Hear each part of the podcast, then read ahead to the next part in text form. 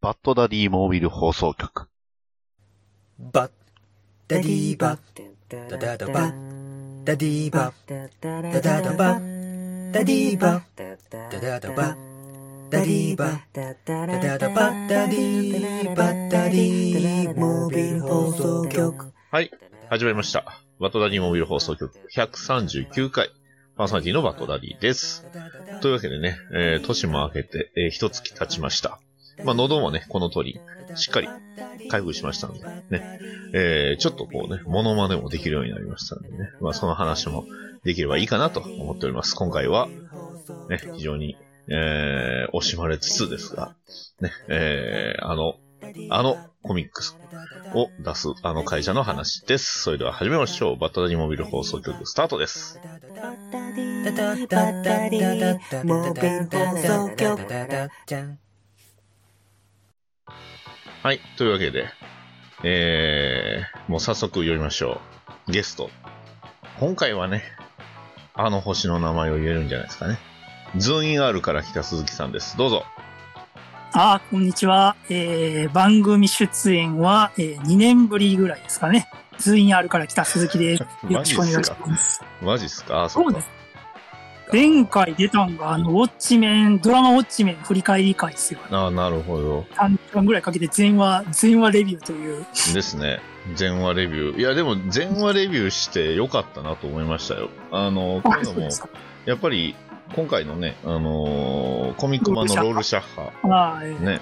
まあ、本当に一言だけですけどね。 あのコミックのロールシャッハにドラマ版の話進。級してるシーンはもう別に続編じゃないですからね。そう世ですね界観は一緒だけど。はいまあ、ただ、あの事件はあったっていうことなので、もちろん、もちろん、はい。ね。おオクラおオク水ラにの話そうです。オオククララオクラホマの事件水だけですけどね。後の話なので、まあ、なんですかね、あのドラマがあったっていうのを前提で見ると、ちょっと見方が変わるというか。もちろん、そうですね。ね、より解像度が上がるということそうで。ですね。世界観の理解はよりっていう感じですそうねで。すね間に何があったのかっていうのは。うん。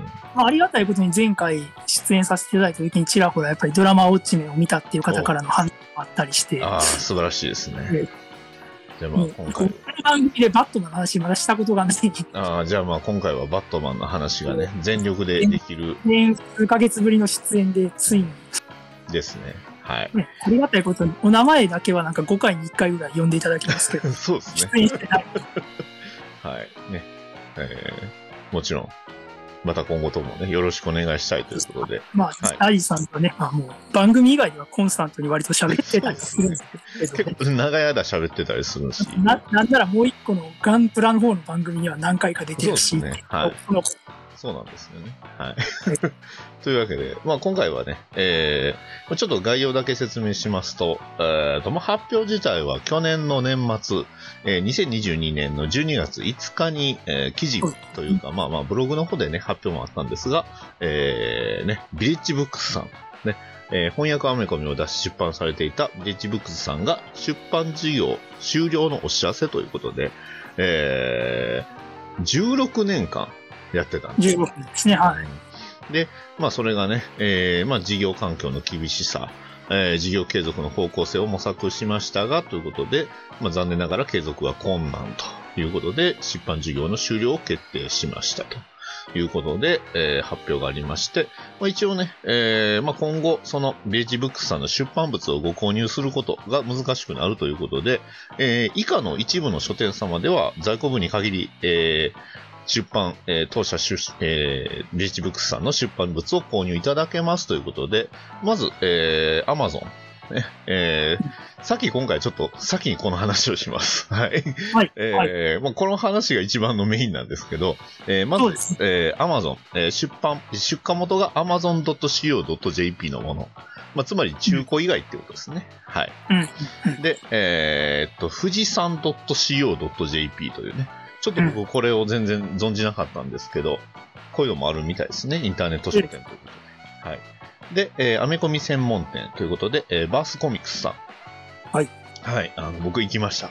ああー、はいはいはい。そう、行ったんですよ、い。や。はい。ね東京行ったら必ず行きたい場所、3本の指に入りますね。えーで、えーもう一つ、えーもう一店舗、えーブリスターコミックスさん。ね。はいまあ、ここ東京行ったら行きえー必ず行きたくなる、え3本の指の一つですね。はい。そうですもうねこれであの2つ 埋まったわけなんですけど、あと1個どこなんでしょうね。はい。で、えーコミックスゾーンさんですね。えーはいこちらは、えー大阪にあります。ね、えー我々にも馴染みが深い。はい。まあまあ、ホームというかね、えーここ、えーよく行くコミックスゾーンさん。この3店舗ということで、いやでもここにコミックスゾーンさんが入ってるのはやっぱすごいですね。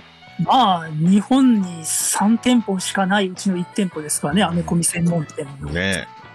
そうなんですよ。いや、だからそう思うと、他のね、都道府県の方々、ちょっとね、まあ、言うて僕別に大阪の人じゃないんですけど、ま あ、関西で1店舗ですからね、そうまであ、すね、そう思うと、めちゃくちゃレアな気がします、本当に。いや特、に今、その、現行の小プロさんの翻訳コミックに関しては、一般書店でも取り扱い店はあるんですけどもこれ、うん、まあ、今回お話しするブレッジブックスの作品に関しては、もう12月、去年末でもう、あのー、撤収、棚から消えてるので、そうですね。在庫はもう、うん、置けなくなってここが置けなくなったのと、あとまあ、本当の本当に、あの、まあなんですかね、片付けるのを忘れたっていうレベルで残ってるといえば、ああの、ビレッジヴァンガードさんとか、あたあ、別にまーの、たまーに見ますね。うん。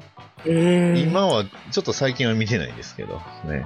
まあ基本的には今言った実店舗であれば、アメコミ専門店3店舗でしかもはや在庫が、もうそれもあるものがっていう感じそですけどうねで。すね。それなのに、今回我々はね、えーそれが欲しくなるようなね、会をするということでおすすめをします、なんか。進めをさせていただきます ので、はい。ね、はいという、まあ、飢餓状態の上にさらにね、えーはい上を煽っていくっていう感じなんですそうが、まあ、本当に、まあ、なんですかね、僕らにとって非常に、なんていうんですかね、馴染み深いというか、そうですすね。ごい大事なコミックスをいっぱい出してくれてたんだばな。かりですね、本当にね。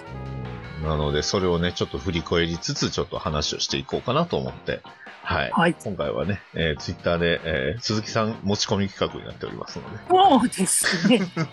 なんか前回の番組のラストでなんか呼んでくれるようなこと言ってたんで、はいじゃあそういうことです、手土産用意しなきゃならんなとそう思でっすてね。ありがとう。ありがたいですね。はい。考え、あぐね、考えあぐねた結果がこれです。はい。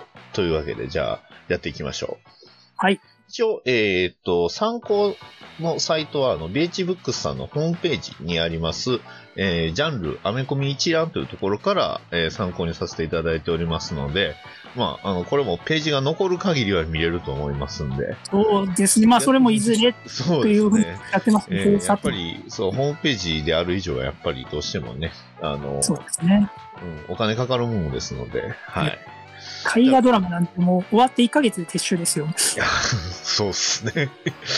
ね、ワーナーさんはもうちょっと出してほしいなと思いますけど、お金を。はいはい。というわけで、えーまず、これ、これは今回初めて知ったんですけど、えー発売日2009年3月30はい。日、はい。はい。バットマンロングハロウィーンというこうとで、ん。こここいからつながんです一ね発目なのかっていうね。いや、ちょっとびっくりしましたね。本当に。あーイヤーワインより先なんだなってさっきあの2人で確認してびっくりしてたんですけど、ですし、なんなら2009年なので、映画ええダークナイトが2008年なんですよね。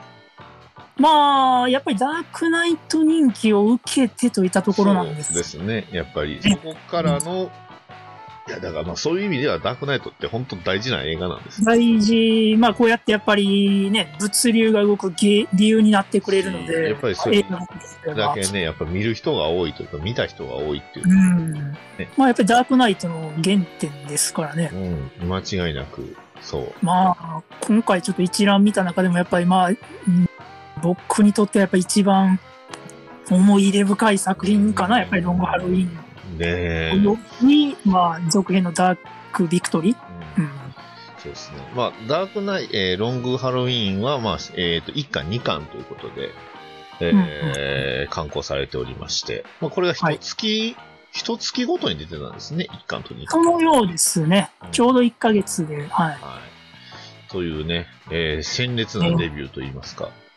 あの、ロングハロウィンの思い出なんですけど、はい。まあ、ちょっとアメコミを読み始めた時、10年ぐらい前ですね。はいは 絶望的にお金がなかったんですね。い。なるほど。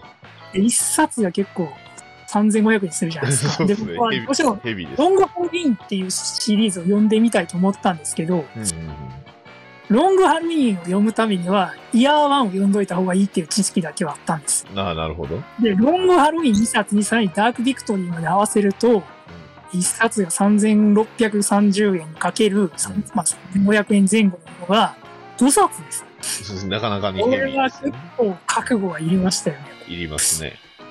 そんな中、やっぱりなけなしのお金で買ったロングハロウィーンがめっちゃ良かったんうで、んね、もうそこで完全にもうアメコミという、まあ、沼、いわゆる沼にどっぷり足を突っ込む形になりましたね。やっぱりもうバ後戻りができねえといそううで。すね。バットマンからということですね。うん。僕の思い出としては、ロングハロウィン自体は結構後に買ってるんですよね。買ったの自体は。うん。ええそれこそどれぐらい前なのかなもう本当に、ただまあ、偶然、結構割と偶然手に入れたみたいな感じで、あ、そうい偶え然ば、ちゃんと本として持ってなかったなっていうね。う話とんし、てああ、は現も地ちろん知ってたんですけど、うんで、まあ、それで、えーまあ、両方同時に買って、いや、やっぱり、すごい作品だなっていう。もうもちろん、そうですねまあ、それをね、語ると、あの、番、えー今回のね、回一本取れぐらい時には間がまうとか、うん割と普通いろんなところにで全部、はい、話してるしっていうのはあるんですけど、やっぱりロングハロウィーンの凄さというか、うこのね、バットマンのスタイルの良さですよね。あティム・セイルのああ、そうですね。バットマン耳が長い。そう。僕は、すごくやっぱり、ちょっと細マッチョぐらいのバットマンが好きなので、うん、そうですね。はい。この、ロングハロウィーンは結構理想に近いスタイルではあるんで、すねうんまあ、偉大なデザイン。今言った映画ダークナイトもそうですうし、ん昨年のザ・バットマン。そうですね。うんやっぱこう、バットマン映画2作品の原点になってるってすごい作品ですよね。こでう、すオマージュもとってるっていうのは。うん本当に、まあ本当、バットマンを見るのであれば、ロングハロウィーンは間違いないです。間違いないですね。まあ、あの、そすうでべてが詰まってる作品ですよね。本当ね、まあ、必要なものが必要な分だけしっかり揃ってるっていう作そう品ですねなので。まあ、あえて言うならロビン要素がないっていうところで、やっぱそこを補完してくれるのがダークビクトリーかなっていうところでですすね。はい。ということで、まあ、一作品これぐらいのスペースにしとかないと、あの、ね。そうですね。多分、キリがない。時あ系の、時系列順に喋っていく感じか。まあまあ、あの、このままね、えー、観光本、こん観光順に出していこうかなと思いますわ。かりました。えっ、と、次が、次が上上がるとトップ10なんですけど、あの、別トップ10になんです DC に限った話ではないんで、あのね、ダディさん、それはね、違うんですよ。おっと これね、僕もさっきそういえばと再認識したんですけど、これ DC コミックスの一覧でも出せるんですけあど、こそうなんですね。れトップ10は入ってるんです。へえ。 DC 作品なんだって思うかもしれないですけど、うん。これはね、まあトップ10ってまあアラン・ムーアの作品アなラんムですけどーア、ですね。はい。いえや、ダディさん読まれました読んでないんです。うん。あのねこのトップ10はですね、もともと、その、レーベルで言うとですね、あの、ワイルドストームってありましたはよいね。はいはいはい。ワールドストームね。は今でい。もねワイルドストーム社が、まあ、DC と喧嘩別れしたアラン・ムーアに、うん。アラン・ムーア専用のブランド内ブランドとして作ったのが ABC っていう、へブラえ。アメリカンズ・ベスト・コミックスだったかな。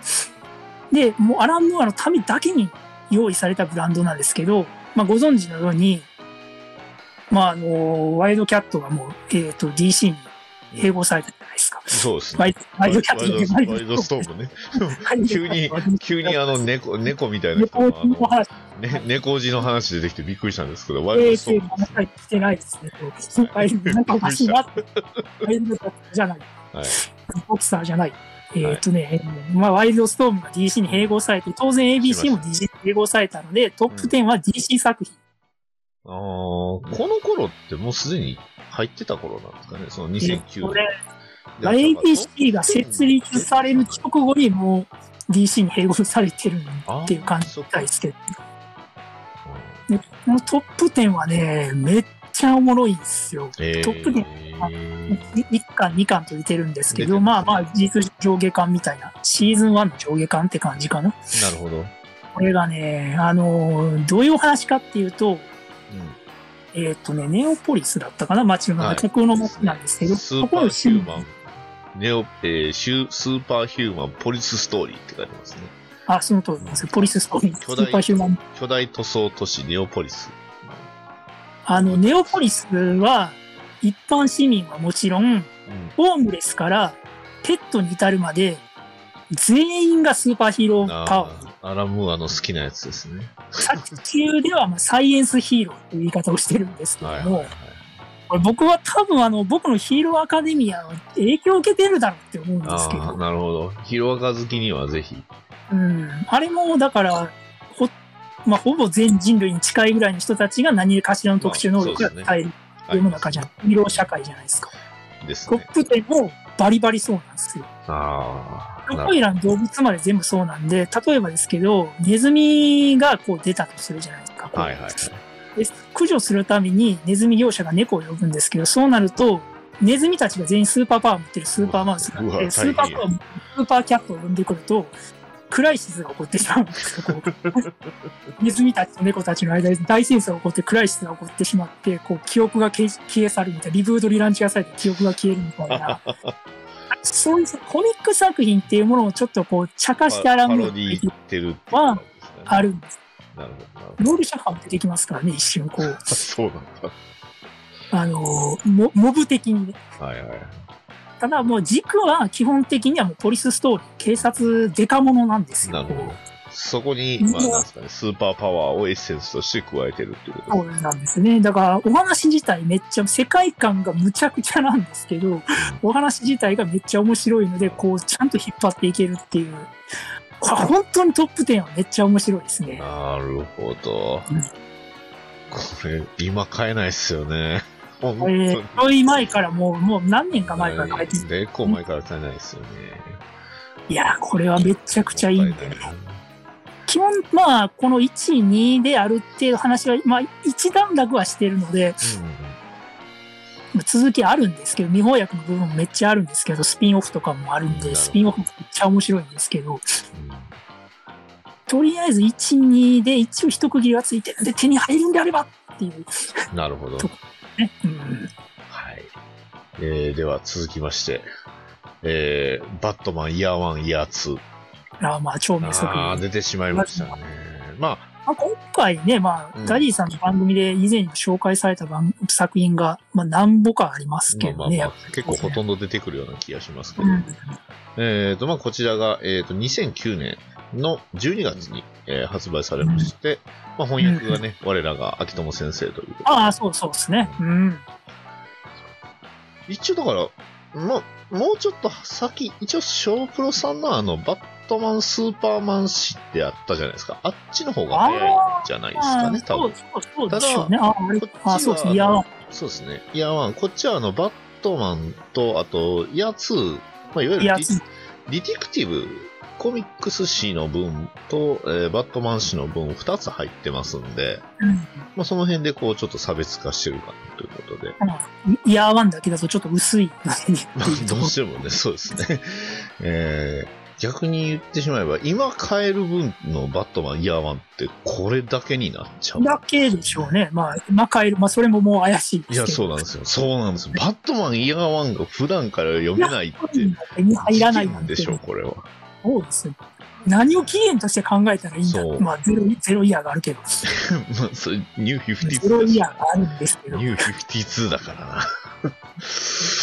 せめてこれ、なんか、なんか残って読めないっすかね。うんバットマンイヤーワンは。では、うん、金字塔ですよね。いや、間違いなく、もう、特にまあね、映画ザ・バットマンの、まあ、オリジンとか元はもちろんこれですし、ねそうですね。えオマージュシーンはいくつかありましたね。いっぱいありますからね。で、まあ、それだけじゃなくてね、そ当然、そのダークナイトであったりだとか、いやーもう、他このの影響うは、んそうですね、計り知れないそうですよ。で、ティね、うん、凄まじい名作中の名作ですよ。そうですね。まあ、フランク・ミラーなんで、ダークナイト・リターンズが最終回なら、こっちは第1話というかそうね、ですね。第1話ですね。最終回から逆算して作られた第1話というか、 そうですね。まあまあ、元のオリジン自体はね、はい、ディリクティブであやりましたけど、ページ2ページですからね、最初。ああ、そうですね、はい。見ひ見開きで1ページみたいな感じですかあら。の、バーベル持ち上げてるやつそとうそうそう、フラバッーベルグ持ち上げたり、あの、フラスコでね、よくわからん何かを調合したりとかしてるやつありま何す何度となくリメイクされてるシーンです。そういろんな人が書き直してるシーンです。少年ブルース・ウィンがサメザメと泣いてるっていう話、 あの、ベ結構いいッドの前でおお祈りしてるやつそう。印象印象的なやつですけど、まあそれをね、より、えーまあ、リアルに、かつ、そうですね。ハードボイルドですハーよドね。に描いて、で、ね、バットマンは一体まず何と戦いを始めたのかっていうところをね、描いた作品なので、基本スーパーヴィランが出ないっていう、うんこの渋みあふれる作品。渋みあふれますね。まあ、強いて言うなら、キャットウーマンぐらいっていう。ですね。まず相手がね、マフィアから始まるっていうのがそうですね。うんで、さらにね、軸としては2つの軸で、まあ、もう一人の主人公のゴードンが、ああ、そうそうですね。これ忘れちゃいけない。ゴードンの主役ですから、主人も公。ちろんで。彼がいかにそのバットマンを受け入れていくかっていうところにも、うねえー注目した作品ですので。いや、本当にねね、モノローグのすごいんですよ。本当にね。うん。そう。ね。電車ねで大都会電車行っでた行時けばよかった。に、 そう。そう。大都会に行った時に、まずあれをつぶやいちゃいますよね。東京行った時とかね、やっぱこう、飛行機を使うのではなく、列車を使うべきだったっていうね。そう。敵の、ここからでは敵の姿が見えない。見えないってね。もうちょっと前に気づく話じゃないかなっていう。 どうなんですかねっていうね。いや超名作ですね。名うん間違いなく名作。バットマン、イヤー1、イヤー2。ねえもう僕もこれは、これもまあなんですかね、後追いですね、まだ。あ、そうですかう。ん。先にこれではないです、僕は。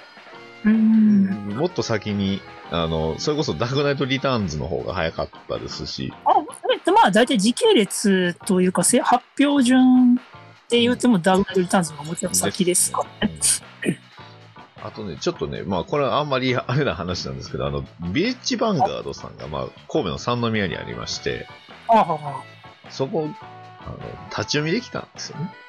なるほど。そう。なるほどね。そう。ちなまみに、あ、後回しになるよそね。う、そうなんですよ。そっちで読んじゃってたっていうのがなるほど。あって。まあでももっとそ書のきたいビレッジさんの僕だって一時、2時 間、3時間ぐらいずっとそこで読んでました。もう帰れやって話ですけど。まあ、そんそう確かその時はまだ、小食はしてたかな。うん。いや、うん、ですね。で、ついでにあの、ラバーズマットメンもそこで読んでるんですよ。ああ、なるほど変えね。てないっていうね、 そう、恥ずかしい話だなっていうね。いや、まあまあ、僕もね、今回ね、DC コミックスで一覧見てみたんですけど、まあ、僕ね、大体、大体全部読んでました。お ー。で、まあ、ただ、やっぱり所有してないものもありましたね。出先で読んだものでも、立ち読みではあるんですけど、そうですね。よく考えたら本当にたっで読んだものは1、2冊ありましたね。なまあ、大体持ってますし、読んだのは多分全部読んだんじゃないかな。たな。実いや、2はね、買ってから読みました。あはんはんはんはんそう。いや、そうね。うんリーパーの話ですからね。リーパーですね。はい。まあ、あの、マスク・オブ・ファンタズムの原案かという感じもね、こうまあ、ほとんどデザインがね、っていう。 あっちはもうちょっと、なんかね、あの、ロマンス、マシマシでしたけど。そうそうですね。で、なんならちょっとこう、イヤーワンにも噛んだ、噛んでるというかね。そう。ロマンス、マシマシ、汁汁抜きっていう感じですね。ブルースがあの、呪術をやってましたからね。柔術やってました呪ね。術っていう これは、やってましたね。女に負けてた気がするけど。負けてましたね、完全に。いや、だってそれは負けるでしょ。彼女はだって。だはっい。てというね。まあはいはい。 そこ隠す必要あるのかな はい。まあ皆さんね、マスクオブファンタズムもね、マスコファンタズムの話は今日いいんだよ。長くなるかはいら。長くなりますね。はい。で、えー続いてが、そう、えーちょうどだからに、次が2010年の8月に出てるんで、うんうんえーっと、ロングハロウィーンからほ1年と4ヶ月後に、えーだ出ました、バトマンダークビクトリ ー、ボリューム1と、えーっと、一月後にボリューム2。 ちょうどいい塩梅ですよね。まあ、ロンハルから1年後の話でんね。そううん、本当だ、そうなんですよね。で、さらにこれがね、ダークビクトリーを。うん。いやー、すごいな。バットマン2010年ダイナミック、ダイナミックデュオの誕生を描く完結編っていうことね。ええまあまあ、これ。れも傑作です。本当に名作ですね。。はいやー、次のザ・バットマンはぜひとも。ダークビクトリーを読んだ、あの、僕のツイッターのフォロワーさんは大体まあ、初めて読んだ人は大体同じリアクションをするっていうね。 そうなんですか。僕のさんはね、 あれこの、この、このアートどっかで見たなっていう、ああ、そういう。僕に、僕にほのみ出してくると いそうう、、そうです。我々です。ダーク逆、逆、ビクトリー逆を、初めて読んだフォロワーさんがあるわけです。逆、逆っていう。逆っていう。ごめんね。ノイズになっちゃってごめんねっていう。いえいえいえ。ね。うん。まあまあまあ。あの、全然関係ないんですけど、あの、ディスコードの方ではね、あの、それのさらに素敵なバージョンになって、ああ、描いていただいてるんですけど、本当に、そうなんですよ、羨ましい一部限りででございますアイコン、あのね、この間、ダディさんと出た、 あの VTuber さん番組用に書き下ろしていただいた、うん、そうっすね。 Twitter 以外では使っているというね。はい、そうですね。はい。ということでね、まあ YouTube の方もまたよろしくお願いし ます。よろしくお願いします。はい。で、まあ、ダークビクトリー。他どうですかこれ以上語ると長くないそうですけど。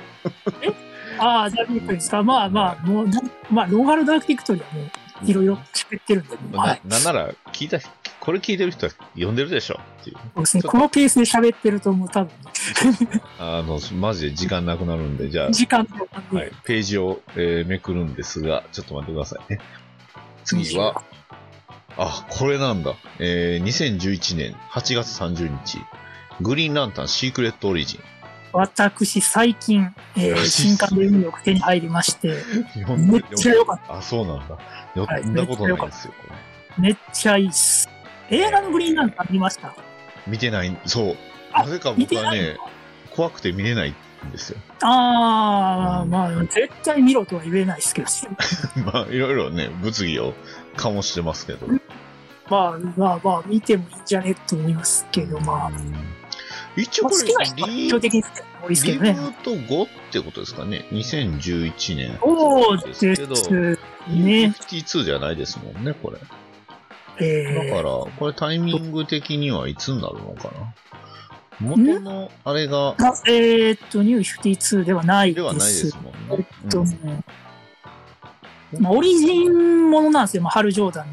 うんはいはいはいはまあ、グリーンランタン、まあ、まあまあ、当然のこと、アビンサーの死に立ち会って、まあ、オリジンも、リブートされるたびに死ぬ男、アビンサーの死に立ち会ってですね、こう、うんまあ、春がグリーンランタンに、まあ、テストファイルとかグリーンランタンになってっていう。い。はいはい。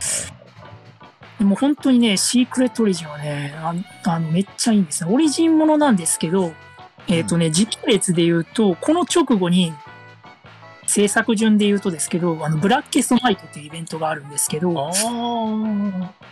ブラッケストナイトを保管するためのオリジンというか、ななるブほどラ。ッケストナイトに出てくるキャラクターたちと実はこう、グリーンランタン成り立ての頃から春はちょっと因縁があったんだよ的な、こうんうんうんうんう、伏線を直前になって張ったみたいな、こう、うん。あ感じがするかな。あ。なるほこど。れめっちゃ、ただめっちゃいいですね。この、その春のテストパイロット時代、そのロマンスあり、うん。あと、こう、新人としてのこの共感、このは表紙の、表紙のバックにデカデカと、キロオグ教官が映ってますけれども、ねキロオグと出会いとかね。スローブいいですあれね、こうシネストロとの、まあ、グリ、ハル・ジョーダンの、ね、アークエネミーといえばシネストロじゃないですか。まあ、間違いないですね。サール・シネストロなんですけど、あの、シネストロはこの頃、ランタン隊員なんで、ああ、そっか。ありものになるんですよ、後半がこう。うんうんうんうんシネストロとハルトのこう、共闘してる、共闘してるというか、もう先輩と後輩はいはないんで。先輩後輩の。なるで、シネストロはアビンサーの親友でもあるので、ほど。はいは師弟関係でもあったのかな。その辺の感じですよね。もう、この関係性もすごくエモいい。。2005年から始まったシリーズですね。の、えーうん4巻目を、えーあれしてるんで、まあ本当にだから、ニュー52になる、一応ギリ手前にはなるのか。そうですね。まあ、遡って、オリジンを描いたっていう。で、この後、ブラッケスマイドが来て、一気にわっと盛り上ながるる。ほど。ライターは皆さんご存知、ジェフ・ジョーンズというこはい。ラングリーンランタン、そうですね。と ですね。グリーンランタンといえばもちろん、ははい、い。込み大好きおじさん。ランコミ大好き。大好きおじさんって、お前、 いやータイがプロアメですコ。ミ大好き大好きおじさんですね。本当にアメコミいやーあー大好きみたいな感じのあれなんをかすごく感メじディアに出る時もなんかグリーンランタンのマークが入った帽子、キャップをよくかぶってるイメージがありますね。あー間違いないですね。こいやの辺ね、この辺ね、本当にもったいないなと思ったのが、あの DC の公式アプリとかだったら、結構簡単に見探せるんですよ。あ、そうなんですか。うん、あのどいつ出てとか、そういうの全全部データ入ってたんで。うんうんうんまあ、Kindle なんでね、めちゃめんどくさい。あ、そうなんだね本。当にこれがまた。データが探しにくい。そうなんですよね。結構む、ちょっと前のね、えー作品とかを結構探しにくいので、うん、なんとか Amazon さんなんとかしてくれませんかね、とういんううねんはい。まあ一応、あの、Kindle とかだったら、ああの、もちろん言語、あ、ちなみに今回出るやつ、言言語版は電子であればすぐ買えますんで。あー、そうで、しょなんなら、あのね、ペーパーバッグの方とかも買えますし、ね、アメコミショップに、先ほどね、言うたアメコミショップに行ってもらえれば、もしかしたらあるかもしれないし、注文できるかもしれませんので、はい。全部かもしれないって言ってるのは、えーはっきりできるとは言えないからです。そうですね。まあ、もう、もうなくなる出版社ですからまねあ。ねうん。あ、いや、ごめんなさい。あの、こっちじゃなくて、げ現象の方が。あーあー、ごめんなさい、ごめんなさい。あそうすいません。げはい現現象の方は、はい。ですね。そうですね。あります。あの、電子もあまあ、る一し。度、そうですね。聞いてもらったらいい。もしかしたら神でもあるかもしれないので。うんかもしれません。はい。えーで、えー次が、ちなみに僕読んでないですけど、次がシビル・ボー出てたんですね。えーあーマーク・ミラーの、はいうん、はい。マーベはルい。ですはけいど、。はい。このタイミングなんですね。2011年うーん、一時期ビレ版とかでよく見た。なんだ。うん、いっぱい一般の本屋さんでもよく見ましたね、割とこの見ま表したね、シビシビル・ボーに関しては。うんまあ、これは、まあ、ある意味、その、アメコミの歴史的な意味でも、まあ、大事な作品ではあるんで、はい。そうですねちょっと、実は最近買いました。 ああ、いいですね。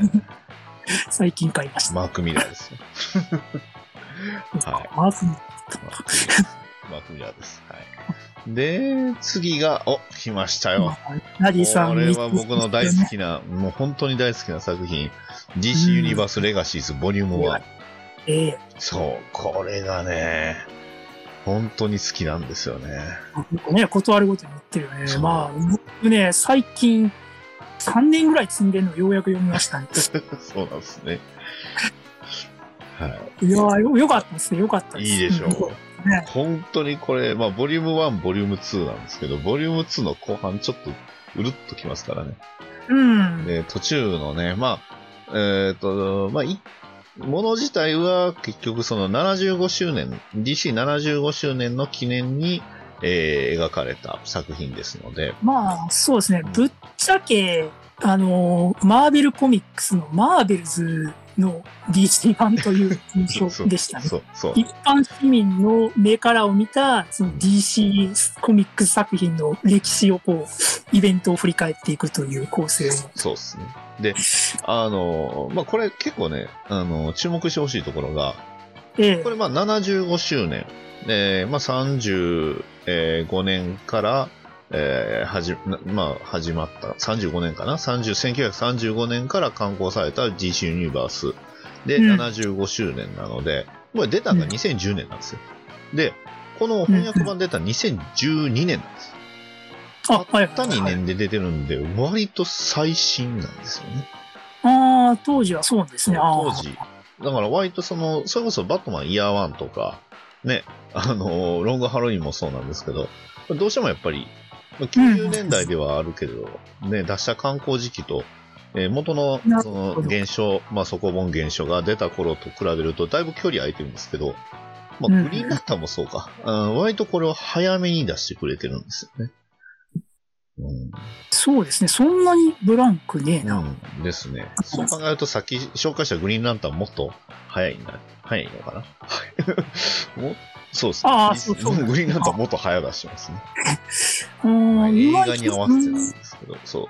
今回そういう視点もあって、ちょっと発売日順にね、ちょっと紹介させてきた。もちろん、そうそう、そうですね。映画、映画、そうですね。映画グリーンランタン、そそううでですす。映画グリーンランタンはそうですね。帯、で帯が立ちそうでした。うん。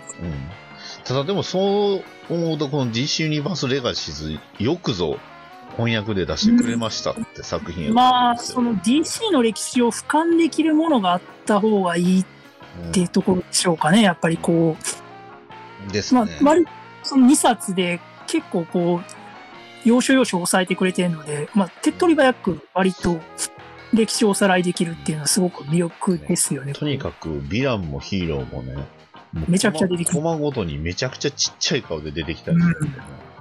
いやー、ね、クリムゾンアベンジャーなんてね、ほんまクリムゾンアベンジャー、最初のヒーロそうー。そうそうそう。クリムゾンアベンジャー。まあ、バットマンをね、割と、本当の最初のバットマンの、あの、ディティクティブ27号かなを読んだ人はわかるんですけど、クリムゾンアベンジャーも話あるんですよね。あの、んものによっては。はい。あの、ディティクティブにいっぱいある、あのヒーローとか、まあ、探偵ものありますから。そうですね。そんなね、クリムゾンアベンジャーは、バットマンよりも先に活躍していたバみたいッなト。マンなんか出てきたのずいぶん最近ですよ。そうそうそう そう。なんかね出まし、あのーまあ、主人公の警官が、なんかね、バットマンはね、あの、若造たちみたいな、そういう扱いしてましたもんね。むしろ、むしろです。わしらが子供の頃はこんな素晴らしいヒーローたちが、とかね。悪解党雇た中ですち、悪悪党たちにもルールがあったって言ってましたもんね。 JSA こそがです。そうそうそう、ね。毎年毎年お祭りのようだったみたいな、いうような俯瞰したまあ作品ではあるんで、で、まあ、他のね、あの、あまり日本ではおなじみじゃないヒーローたちのシークレットオリジンであったりだとか、ね、なぜか、ね、ボリューム2には、えー、ブルービートルのね、復活ストーリーがあるんですけど、ああ、そうですえーこね。れが単純も入ってるんでね。そうですね。これが何につながるかというのは、まあ、うちのラジオを聞いてる人だったらおなじみ、ね。えー、あー52であったり、ね。そうインフィインフィニットクライシスであったり、はい。うん。もう、むちってくる。はい、はいそうですあね。の、あれになるわけです。っていうことで。ええうんねテッド、テッドがああなるってい行う。くな、行くな、ケットそう。はい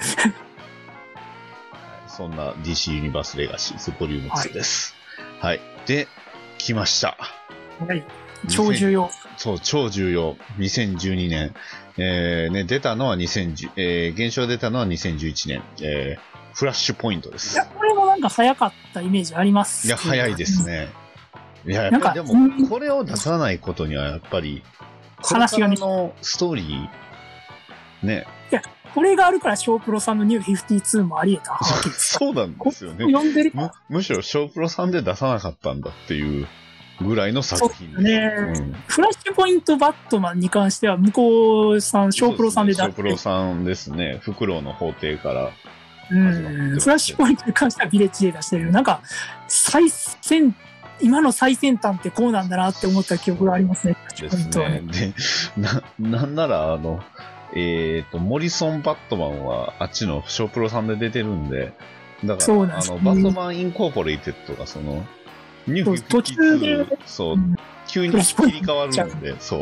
だから、あのロゴがなんかおかしいっていうのはね。どうでしょうね年末特番で番組の途中に年明けたみたいな感じになっ てそうですね。で、年上げたら急にそのキャラクターが一部なんか設定変わってるみたいな。るし、ね消滅したキャラクターもいタるレンし、タレントさんがいきなりなんか別の人になってるみたいな、そんな感じですステファニーはどこ行ったんだっていう。そうそう。そうでマニーブラウンどこに行ったんですそかうステファニーブラウンどこ行ったバーバルはなんで急に歩き出せてるんですかそう。そうそうそうそうそう。出た頃はね、あの、バーバラ、あの、復活してましたから。うんっていうね、えーただ、それはなぜかっていう作品が、なんとね、えー、リエッチさんから出てたフラッシュポイントということで。リブートリランチ。まあ、今年公開のフラッシュ映画におそらく多大な影響を与えているであろうそれがまさかね、新刊が今買えなくなる状態になると。本当映に。画タイアッこプのがタイミングかよ。作品が存在しない。ねまあ、なんですかね。映画のフラッシュポイント、見にくい、見に行きにくいっていう環境ではありますけど。ままあ、まああ、ショープロがフラッシュ、あ何でしたっけ、えっ、と、イヤーワンはいでしたっけ。フラッシュイヤーワンって、で、え、フラッシュイヤーワンあ、出すんですかえー、確か出ますよあね。そうフラッシュピックは、えっ、あと、なるほどフラッシュポイントビヨンドではないんですよね。 ではないです。違います。急にフラッシュポイントビヨンドま出してきただらす、ごいまだフラッシュポイントビヨンドの話は出てないです。急に。そう。だから、小プロさんだけ読んでる人って、急に、あの、バットマン、トーマス・ウェインが出てくるわけじゃないですか。そうですね。ねすごいここ読んでないと、そうですね、みんな大好きトーマス・パパそう、まあ、じゃないですからですよね。ねそうまあ、解説に大体書いてはいますけど、まあまあね。うん。それでも、うん解解説読む人もいれば読まない人もいるじゃないですか。ね。だからそう、皆さんまあ今解説は大事ですよと。あの本当そうですよ。編集者の方、もしくは役者の方がこう神経注いで書いてる。そう注いで書いていただいてるわけですから。はい。まあこのフラッシュポイントはまあ歴史的にすごい大事っていうのはもちろんあるんですけど、作品自体めっちゃ、うん、面白いですよね。ドラマすごく良かったですね、でフラッすシュポインし、その、まあ、それこそフラッシュポイントの主人公、春、春じゃねえや、あの、はいマリーアレンの、ね、はいあの、まあ、どういうキャラクターかっていうのと、ト。まあ、すごい全盛で動いてるっていうことと、まあ、トーマスパパが思った以上にやべえやつっていう、うんやべえ、まあそうで すね。そう。世界でやばいですからね。いろこういろな意味でやばいですしね。特にバリに近いほどやべえって、はいいうこの戦場では後ろに気をつけろっていうね。 あの、名言もいっぱいっすよ、名本当言に。、名言メーカーみたいな部分あるんで、フラッシュポイントがめっちゃいいですいや、非常に重要な作品ですね。はい。はいで、あ、次これなんだ。えーオールスターバットマンロビン、ザ・ボーイ・ワンダーとい名作、名作の名は迷うの作ですけど、う。ね、まさかライ僕はめっちゃ好きですけでど、僕も大好きですけどね、ライターフランク・ミラー、ジムリーということで、こすごいれってすごい、小プロさんかどっか別でもう出てませんで、あれ違うか。いやいやいやいやいや、これだけ2回以外でしょ。あ、あれ、帯ですかね、あの、なんか、ロビンにネズミを食わせるだの、なんだろうって、あれ、帯で書いてるんでしたっけえー、帯の記憶がないな。一応ね、まあ、僕も持ってはいるんですけど、ねうん、ね、まさかの、このタイミングで出るフランク・ミラーとジム・リーの。えねえフランク・ミラーあすのげねえ。荒々しい話をジム・リーに洗練された後に荒々しい呼べるっていう、この、嵐、嵐ミスマよッチ。ねえ、すごくなんか奇妙な作品ですね。うん、未だに続きを待ってるんですが、ね、そうですね。超いいですね。まあ、うん、本当に、なんでしょうね、あの、バットマン甘口辛口ランキングみたいなのがあったとしたら、うん。超甘口が、ウェインファミリーアドベンチャーだと思うんですよね。はいはいはい。そうですね。甘口がゴスゲームのゴッサムナイツかなリ。で、リルゴ超、リルゴサムじゃないですか。甘口リルゴッサムもまあ甘口ですどねっ。ちかっていうと、蝶に近い甘口。かつては超甘口だった甘口がね。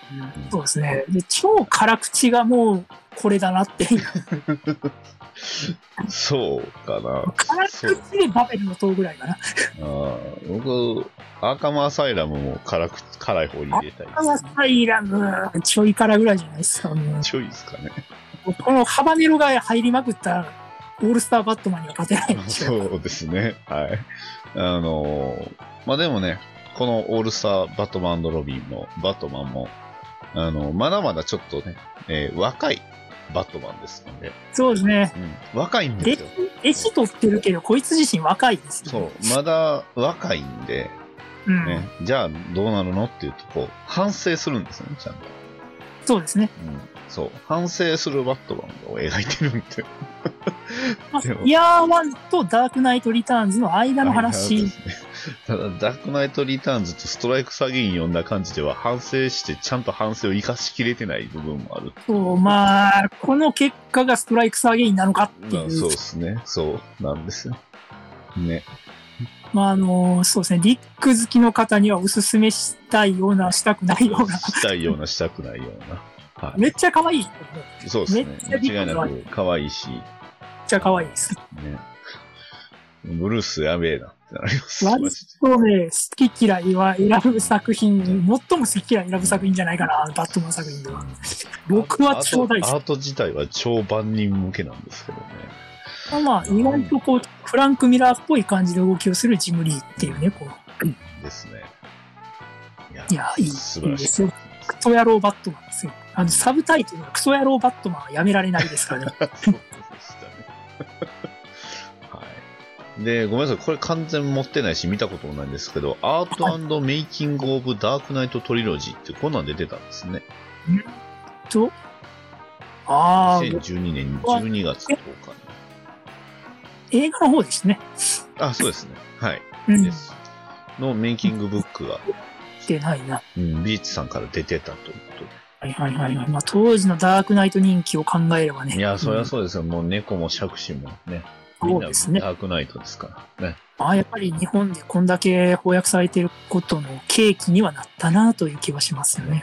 うんおと男が語ってうざい映画ランキングナンバーワンでしたっけなんかそんなんありましたよね。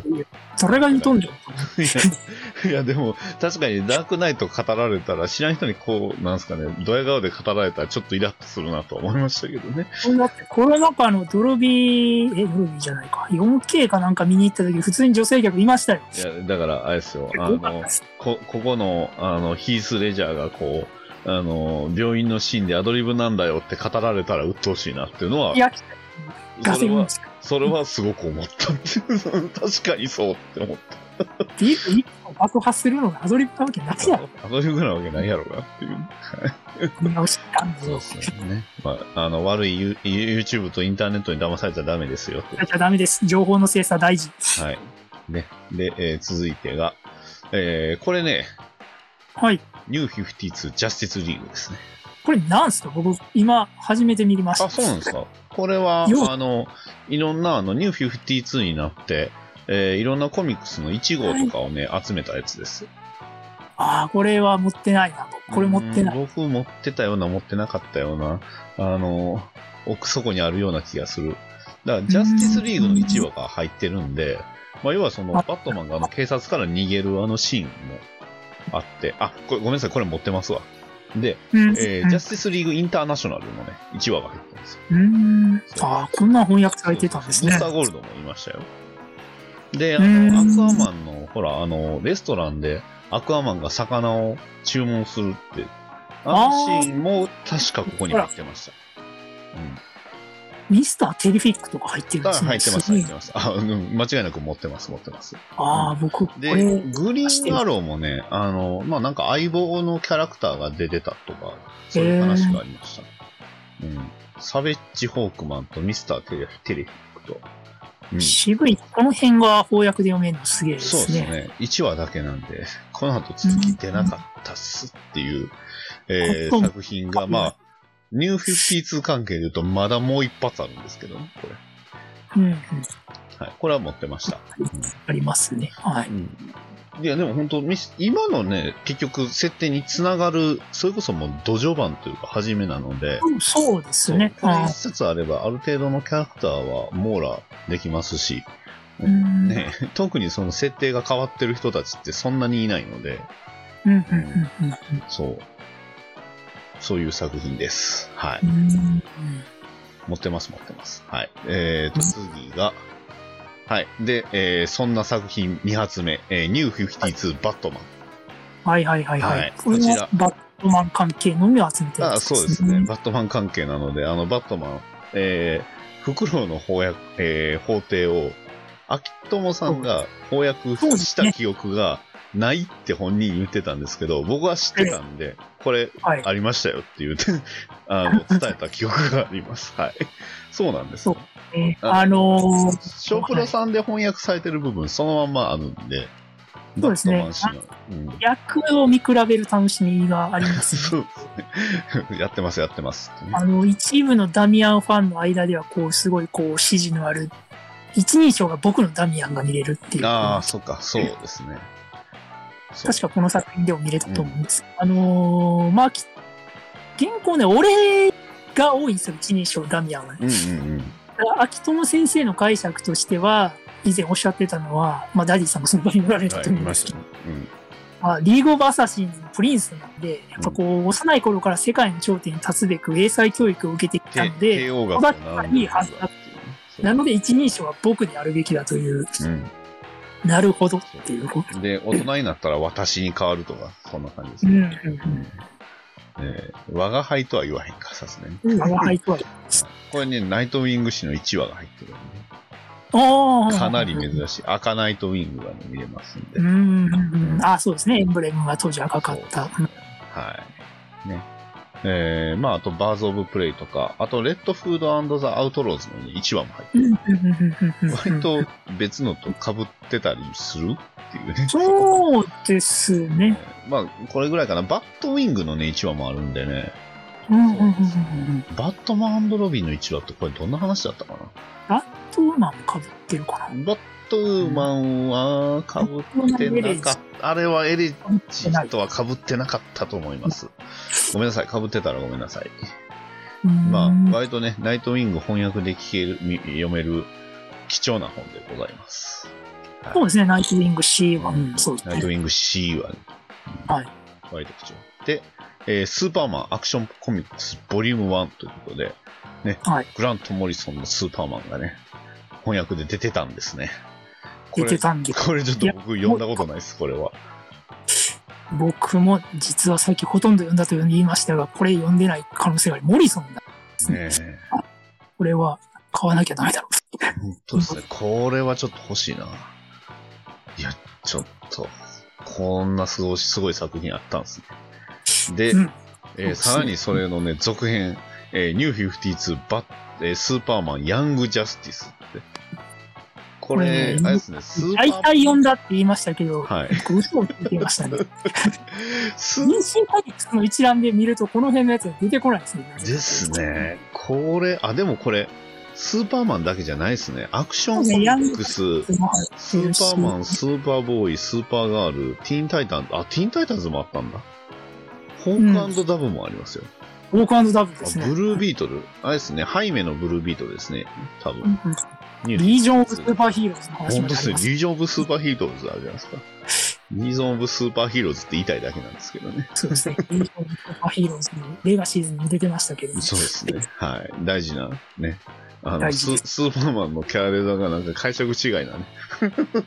あんまり話題にならないですけど、大事ですよ、リーグのスーパそーうヒ超ーローズ。超ほ超細いスーパーマンが出てきて、本当カンカンザスのあの芋っていう感じのね、 しょ青年スーパーマンが出てくる。まあはカンザスがね。うんい。そうですね。はい。で、えー 出ました。えー、ビフォーウォッチメン。はい、はい。えーコメディアン、ロールシャッハということでね。ダディさんが唯一持ってらっしゃるビフォーウォッチメンですかそうね。そうですね。はい、そうです。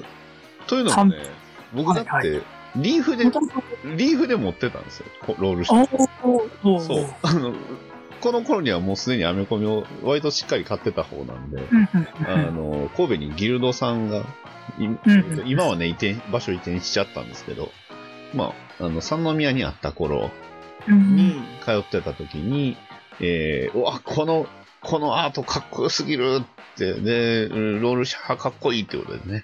まあ、あアートはリーベルメコですけど、まあ、それはかっこいいに、かっこいいに決まっとるわなって話ですけど。ロールショッでしたね。ですね。で、それがね、まさかの翻訳で出るっていうことで、うんうんうんこれは本当発売日に買いましたね。うん。はいはいはいはい。うん。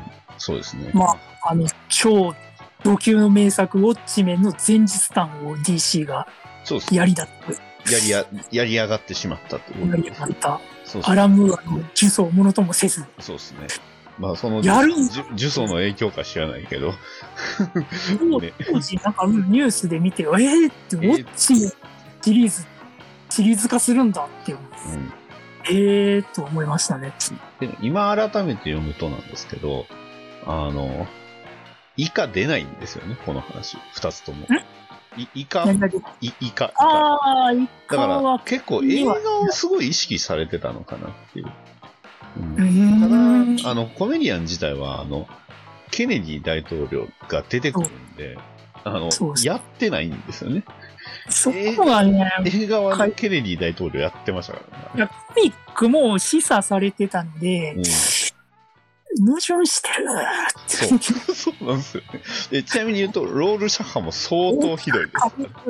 ロールシャッハクソ弱いですからね。割とね、ビワウォッチメンって賛否の火を巻き起こして た。そうっすね。これが一発できたっていうのはあるんじゃないね、そう。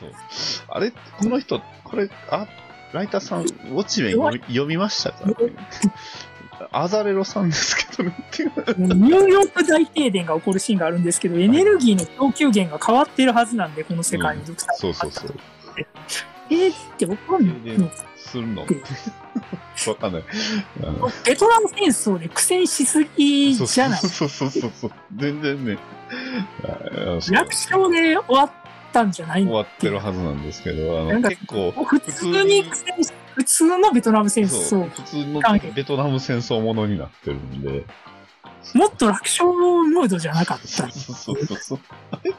ベトナムに勝ってますからね、こっちの世界では。そうそうそうそう。ベトナムにね、アメリカが、あの、とあるスーパーマンのおかげで勝ってますからね、あの世界を。ね普通に泥沼化してる感じに見えるんですそうそけうそどう。そうそう。っていうね、まあ、なので、えーまあ、第1弾ということなんで、まあ、第2弾、第3弾もあるわけなんですが、えーはいこれが2013年の11月30日に発売ということではい。で、えーっと、次が、じゃじゃっと戻って。第2弾ですね。あ第2弾。ミはいニッツメンシルクスペクター最で高、すよ。はい最高、最高、うん。最高ですす。最高です。一巻を僕はあんま手放しに染めませんでしたけど、そうね僕はね、翻訳アメコミであんな渋い顔することあんまりないんです けど、まあねちょっと、はいななんんとかロね、ールコメディアンに関してはちょっと渋い顔になりがちなんですけど、上智面大丈夫なのかってなったところで、うんこいつです。そう、ね。ライター、ダーウィンはいライターダーウィンクック。ク。ね。ミーツ名編はね、ミシルクスペクターはダーウィンクックとアマンダ・コナーですよ。あその、う、アマンダ・コナーですよ。ハーレークイーンシリーズを後に手掛けるアマンダ・コナそーうです。ですよ。最高ですい。やーそうですね。こねれは借りましたからね、鈴木さんに。そうですね。あの、ダメだよ、彼にと。そう。ロールシャッファーを呼んだだけで、ビフォーウォッチメン喋っちゃダメだっとて。言われた。ま2巻だよ、2巻だよビフォーウォッチあねいや、めちゃくちゃ面白かったですね。ミーちゃいいですね。まあ、ミニッツメ編ですよ。うん。もう、何が僕ウォッチメン好きって、ミニッツメが大好きですから、ああ、なるほどね。ね。でも DC 作品で言うと JSA が好きな人とかはミニッツメね、あやっぱりーそうですね。分かあっあていうない。栄光の前のね、そう、みんなが知ってるじゃなくて、ね、俺たちが知ってるヒーローっていう感じです。能力的にもそんなにパッとしねえ連中が。私頑張ってるよ。モスマンに至ってまあは JSA は強いけどね。そうね。モスマンとかね、もうモスマン最高じゃないそうルームズデイクロックでもボスが良かったけど、3つ目、僕がアメコミ読み始めたきっかけが映画ウォッチメンなんですけど、ザックスナイダー。あーなるほど。あれのオープニングのミニッツメンがめっちゃ良すぎて、うん。この人たちの活躍をコミックを読んだらもっと見れるんじゃないかと思って、原作のに手を出したんですよ。なるほど。それ見ていや思ったより、愕思然っとたしよりなまい。す。ミニッツメンの出番に関しては割と忠実なんだなっていう。そうそうそうそうそされてるわけじゃないんだなと思って、そうミニッツメンだけのシリーズとかないのかなって探したらなかったんですう。けなんなど、ら、あの、ディレクターズカット版ではね、そう、 若干追加されてましたけど、これは追加しない方が良かったんじゃない かってい、やいや、いいシーンですけど、ハッピーなシーンではなかっハたッ。ピーなシーンではなかったですけど、で、左もんもん、左リュックはかっこよかったね。もうキャプテンアクシスがね、こう、そう。あの、そこからもんもんと何年かしてる時にこいつが出てくれて、バンバンがいいですね。まず取り上げてるキャラクターがミニッツメンっていうところでもう100点ですけど、僕がダーウィン・クック作品に出会った初めての作品だったんで、もう本当に虜になりましたもう一目惚れしちゃいました、ダーウィン・クックは。本当に。ね。あともライティングも最高です。本当に最高です。もうね、ビフォーウォッチメンみんな本当に2巻とりあえず見かけたらうん即買いしてください。本当にはい。ということでね。シルクスペクターが最高すぎるそれ。はそう、だから、別にス一ペクター一巻はマジで買わなくて。あ買っ買ってもいいですよ。買って買ってもいいですよ。一巻を、一巻を。ロールシャッハの解釈がちょっと違2巻が良すぎる。う。まあね、それはね、それはそう。あもうしとにかくね、もうあ、あと今後紹介される3巻、4巻に関して、ここまでの熱量では喋らないと思うんですけ ど、はい。本当ね、皆さん、誰がいいってね、シルエットですよ。ということでそうね。原作でも映画でも単にこう殺されちゃったレズビアンの人ぐらいの扱いだったあーとそうでしたね。うん。あの人こそが真のヒーローでそう、すよ。ヒーローだったっていうね。そう。素晴らしい作品です、ね。はい。はい。で、えーさらに時が進み、ビファーウォッチメン3巻目、ナイトオール、はいドクターマンハッタン、えー読んでませんということで。えー、読むべきですね、ダあリオさんは、そうなん読んでないんですよね。1巻で力尽きちゃったんですよね。1巻でこれかってなっちゃったから。ですよ。アーティストがアンディ・キューバーということそうねなんですよね。もうね、アメコミあるあるですけど、やっぱ翻訳を一番初めに買ったら、ね、時のアーティストとライターは親みたいなもんっていうね、まあ、ダリそーうーとそうあとはアン僕で言うとアンディ・キューバートとモリソンですから、うん。間違いなく、そうか、本当だ、やっぱ親父の作品は買わなあかんな、これ。でそうですよ。すね。で、ナイトオール編もまあまあ良かったし、うん。で、ドクターマンハッタン編がですね、とにかくアートがめちゃくちゃ素晴らしい。ああ。あのーっていうのは、あの、アーティストがですね、アダム・ヒューズアダムってヒいューう、ズ。あの、カバーアーティストで、うん。あのー日本でも出版される、されているカバーアート集で、カバーランっていう、キャットウーマンのコミック持って走ってる写真の表紙へえ。なんじゃないかな。なるほど。あのーめっちゃ美麗なアートを描く人なんですけど、アダム・ヒューズが、基本的にはカバー書きなんですよ。表紙を書く人が、丸々、い、その、えーっと、あれですよ。一ま冊る一冊丸々マンハッタン。々書いている。一冊、4話かな、うんぐらい書いてる、すごいボリュームで、あ、この人漫画書いてるわって思ってカバーアートがあっていう。超豪華ですよ。で、その、ドクター・マンハッタン編は特にその、過去、現在、未来が同時にマンハッタンの思考では、なるほど。うんと、マンハッタン視点なんですね。もう独特のやっぱ描き方ですよね。その、全部が同時に存在している男の思考をコミック、絵に落とし込んでるっていう。なるほまあ、しかも超ビレアートで、本当に、あの、マジで、あまあ、話自体もまあまあ良かったですけど、んとにかくアートが素晴らしいですよね、この作感は。ど。なるほど。うんはい。アダム・シューズのアートが見れるだけでも買いです、こいつなはる。ほど。早く買いましょう。 どこに残ってんのかな、これ。えっと、で、続きまして、えっ、と、じゃあ次はね、えー一応これも、まあ、入れといた方がいいのかな。えっ、と、ミラクルマンはどうしましょうこれ、もミラクルマンはね、僕、うまだ読んでないんですけど、うん、はい、なんとか今回ね、ビレッジさん亡くなるよって話が来た瞬間に、あの買いました。一応これ一応マーベルから一応出てます。はい。マーベルからですけど、まあちょっとね、今回はこれを紹介させてもらってますけど、めちゃくちゃ内容は複雑ですけどね、こう、内容と経緯が複雑。うん、経緯がね、超複雑なんで、まあ、あの、お複雑。か解説ないと多分わかんないでしょう。この間本当にざーっと教えてもらったんですけど、もうちょっと、もう一回それをここで説明することができないレベルの複雑だなと。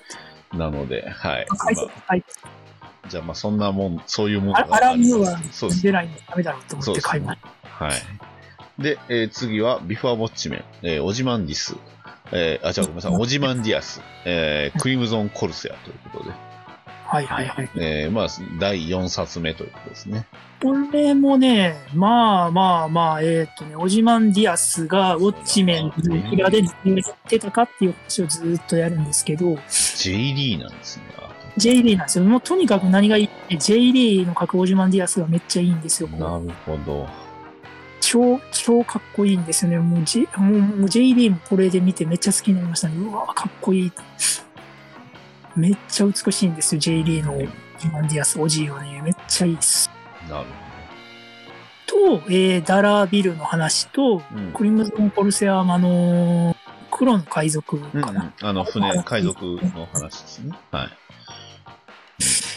まあ、とにかく、まあ、話、オジマンディアスの反省に関しては、まあまあ、想像の範疇って感じはするんですけど、うんまあ、うん、でもやっぱりアートがとにかく綺麗なんで、もう J リーのですオねジマンディアスをぜひ見ていただきたいですね。本当に美しいんですよ、スーツ間違いない。姿です。うん。はい。じゃあ、えーと、続きまして。えーと、次は、えーと、あ、アイコンズか。まあ、これは、えーっ、ことれは画アー集トでですす。ね。うん、ジムリーのアートのアート集になります、ね。が画集ですね、画集うん。になりますんで、ね。まあ、あの、あったらいいと思いますっていうね。そうですね。まあ重まあさも、まあ、重さもサイズもなかなかなので、ねえーそそうれに比例して値段もなかなかなので、はい。まあ、かな、はい。じゃ買っあ、とねかな。はいじゃ、あ、まえあー、これはね、えーこの番組で紹介せ、ね、するしかないでしょう。ね。いつかこれの映画界を有馬さん、有馬さんと喋りたい。えー、リーグ・オブ・エクストラ・オーディナリー・ジェントルメンということでね。あの、一つ断っておきますけど、これの映画化じゃないですからね。 はい、 一応ね。原案、原案っすから、はい、原原原作じ原ゃ案ない。ですね。ちなみに僕のあの、あの、リーグ・オブ・レジェンズのあの DVD はあの限定版なので、あの、ちゃんとこの作品の紹介が載ってるっていうね。え原案のー、紹介ブックレット付きです。えー、あ 結構言えなかった んですね。そうですね。結構いいやつ買いました。おーでも全然まだ見れてないっていうね。そうはいあここありますか楽しみにしてますけでど。すね。てか、そう、早くこれを何とかして読まなあかんっていうね、僕が。タイトルが違うっていうこと以上に内容が違いますから、原作ではタイなトルもい。なん内容も違うっていうね、まああ、くまで原案です。まあ、ただ、まあ、なんですかね、えっ、と、FGO みたいな話って言ったら絶対あのまあ雑って言われるけど、あ割とまあまあまあまあ、いい。 FGO に出てくる人たちが出てきます。だあってーネロかあネロ船長も出るし、まあ、それこそドラキュラの人も出るし、えージキルまあハイドも出てくるし、あ、そうなんですうか。ん FGO にはジキルハイドというか、まあ、本当にジキルとハイドが出てきますし、うんうんまああとちょっとネタバレになりますブラドコーもいるし、うんあね、ネロあのネロも、えー超重要キャラで出て出てきます。ネロネロネはモネモです。ネモかな。はいはいはいはい。出てくるし、よく考えたらそう FGO につながる話みたいなもんなんで、そうですね、FGO 好きな人は読んでいいから、まあ読んだ後、あの、それ言いますわ。はい。まあ、ライター、アラン・ムーアで、あの、まあ、先に言ってきますけど、これ3巻まで出てるんですけど、そうですね。当当日傑作です。めっちゃおもろいっす。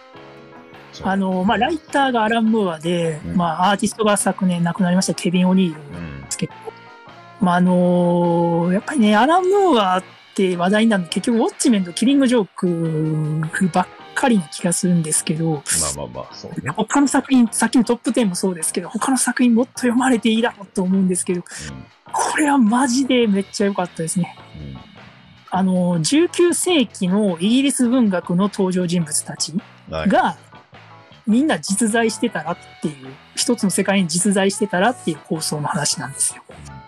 で、そいつらで、まあ、ジャスティスリーグじゃないですけど、チチームを組むっていう話ですよね。で、果てさてっていうね、この冒冒険活劇なんですけど、めっちゃいいんですよね。こう、1巻、2巻、3巻とそれぞれちょっとこう、テイストの異なる良さがあって、めちゃくちゃいいんですね。もう残り1巻というところでですよ、これ。ええそうなん4巻目で完結だったんですけど、ですそう出たのは3巻っていうね、 3巻までです。の1巻目が翻訳はまあ2014年に出まして、翻訳は、ね、我我ららが秋友先生ということで。はい。めっちゃいいです。めちゃくちゃいいです。はい。そして、続きまして、出た超名作、DC ニューフロンティア。はい、超名作です。ダーウィン超名作ばっかりですね。はい、素晴らしすぎます。名作ばっかりですね、本当はい、もうこれも見かけたら速攻で買ってください。ね。ね。ね僕が買おうとした頃にはなかったっていう。 2年ぐい。らい前からちょっと本屋さんから姿そう消でしてすね。ねいや本当ダディさんね、もうこれも役者が我らが秋友先生ですけど、はいはいはい。あの、ダディさんが散々各所でこすり倒しているチャレンジャーズ・オブ・ジャンの、はいチャレンジャーズ・オブ・ジャンノーがね、メインキャラですからね、キャラですもんね。メインの一角ですからね、チャレンジャーズ・オブ・ジャンのは。そうなんですよ。これ、まあ、ダービー・クックのね、お話とアートがね、超最高なんですよ。すごい、表紙見るとすごい牧歌的じゃないですか。結構ひどいことも起こるんですけど、まあ、ダビン・クックってね、すごい、このすごいノスタルジックで牧歌的な雰囲気でありながらも過酷な話も書くっていう、すごく、すごいバランス感覚なんですよね、ダービン・クックって本当に。うん、一応、アニメにもなっアニメになってるんですけど、あっちは、はね、あのコミックは DC ニューフロンティアじゃないですか。はいはいはアニメの方はタイトルが変わってまして、うジャスティスリーグニューフロンティアなんです。い。ああ、そっか、そうですよね。これ何が違うのかと言いますと、原作は、あの、まあ、アニメの方はですね、まあ、ダーウィン・クックも制作に関わってるんですけど、まあ、ダーウィン・クックってもともとあの、ジアニメーテッドシリーズにまあそう関わですね。うん。って、で、アニメの制作にも関わってるんですけども、アニメの方はジャスティスリーグ誕生に焦点を当ててるんですけど、うんコミックの方はですね、超人の話だけじゃなくて、先ほど言ったチャレンジャーズ・オブ・ジャンノーンとか、うん。はまあ、タスクフォース X ですね。いはいはい。ヴィランチームじゃないなる前の文人さん特攻野郎チームのタスクフォース X あーなるほどね。とか、ルーザーズとかああ、ルのーザーズいいですね。に超人系のキャラクターですねう。んヒーローコミックのキャラクターといっても、その、スーパーヒーローのキャラクターじゃないキャラクターたちにすごく焦点を当てつつ、ヒーローコミックの時代を迎えていくみたいな描き方をしているので、両方の魅力をちゃんと味わえるんですけど、なるほど。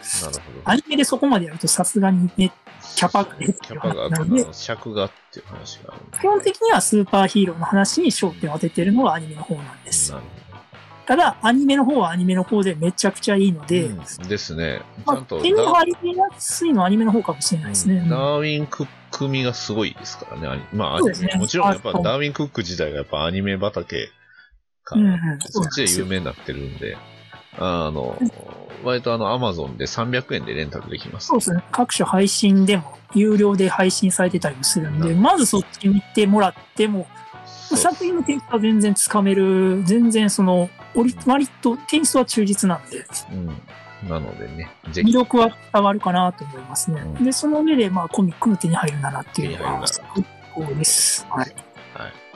えー、で、続きまして、その下巻が、えー、はこいれもまた一月後に、すごいですよね、月間じゃないけど、一月で次出すっていう、このペースまあまのあ良さっていうのは上下巻を2ヶ月連続でという感じですね。ですねここはいや素晴らしそ。いう覚えがありますね。あ、僕もアニメを先に見てたのかな。コミックってしてくれんかっていう。はい。で、2015年、続、リーグ・オブ・エクストラ・オーディナリー・ジェントルメンということで。最高です。最高です。はいうん透明人間、透明人間、クズです。本当にク ソです。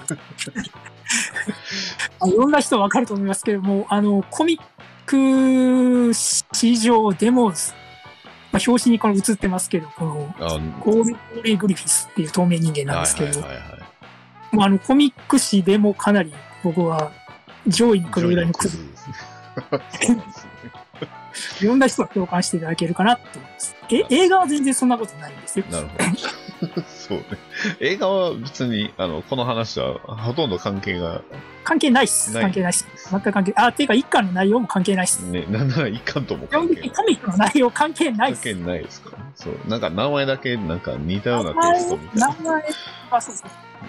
どんだけキャラクターが集まるっていうところだけでそうですね。いろんな、そう、作品のキャラクターが集まるっていうところだけなんで。そうですね。なんなら FGO とほぼ一緒みたいな感じですね。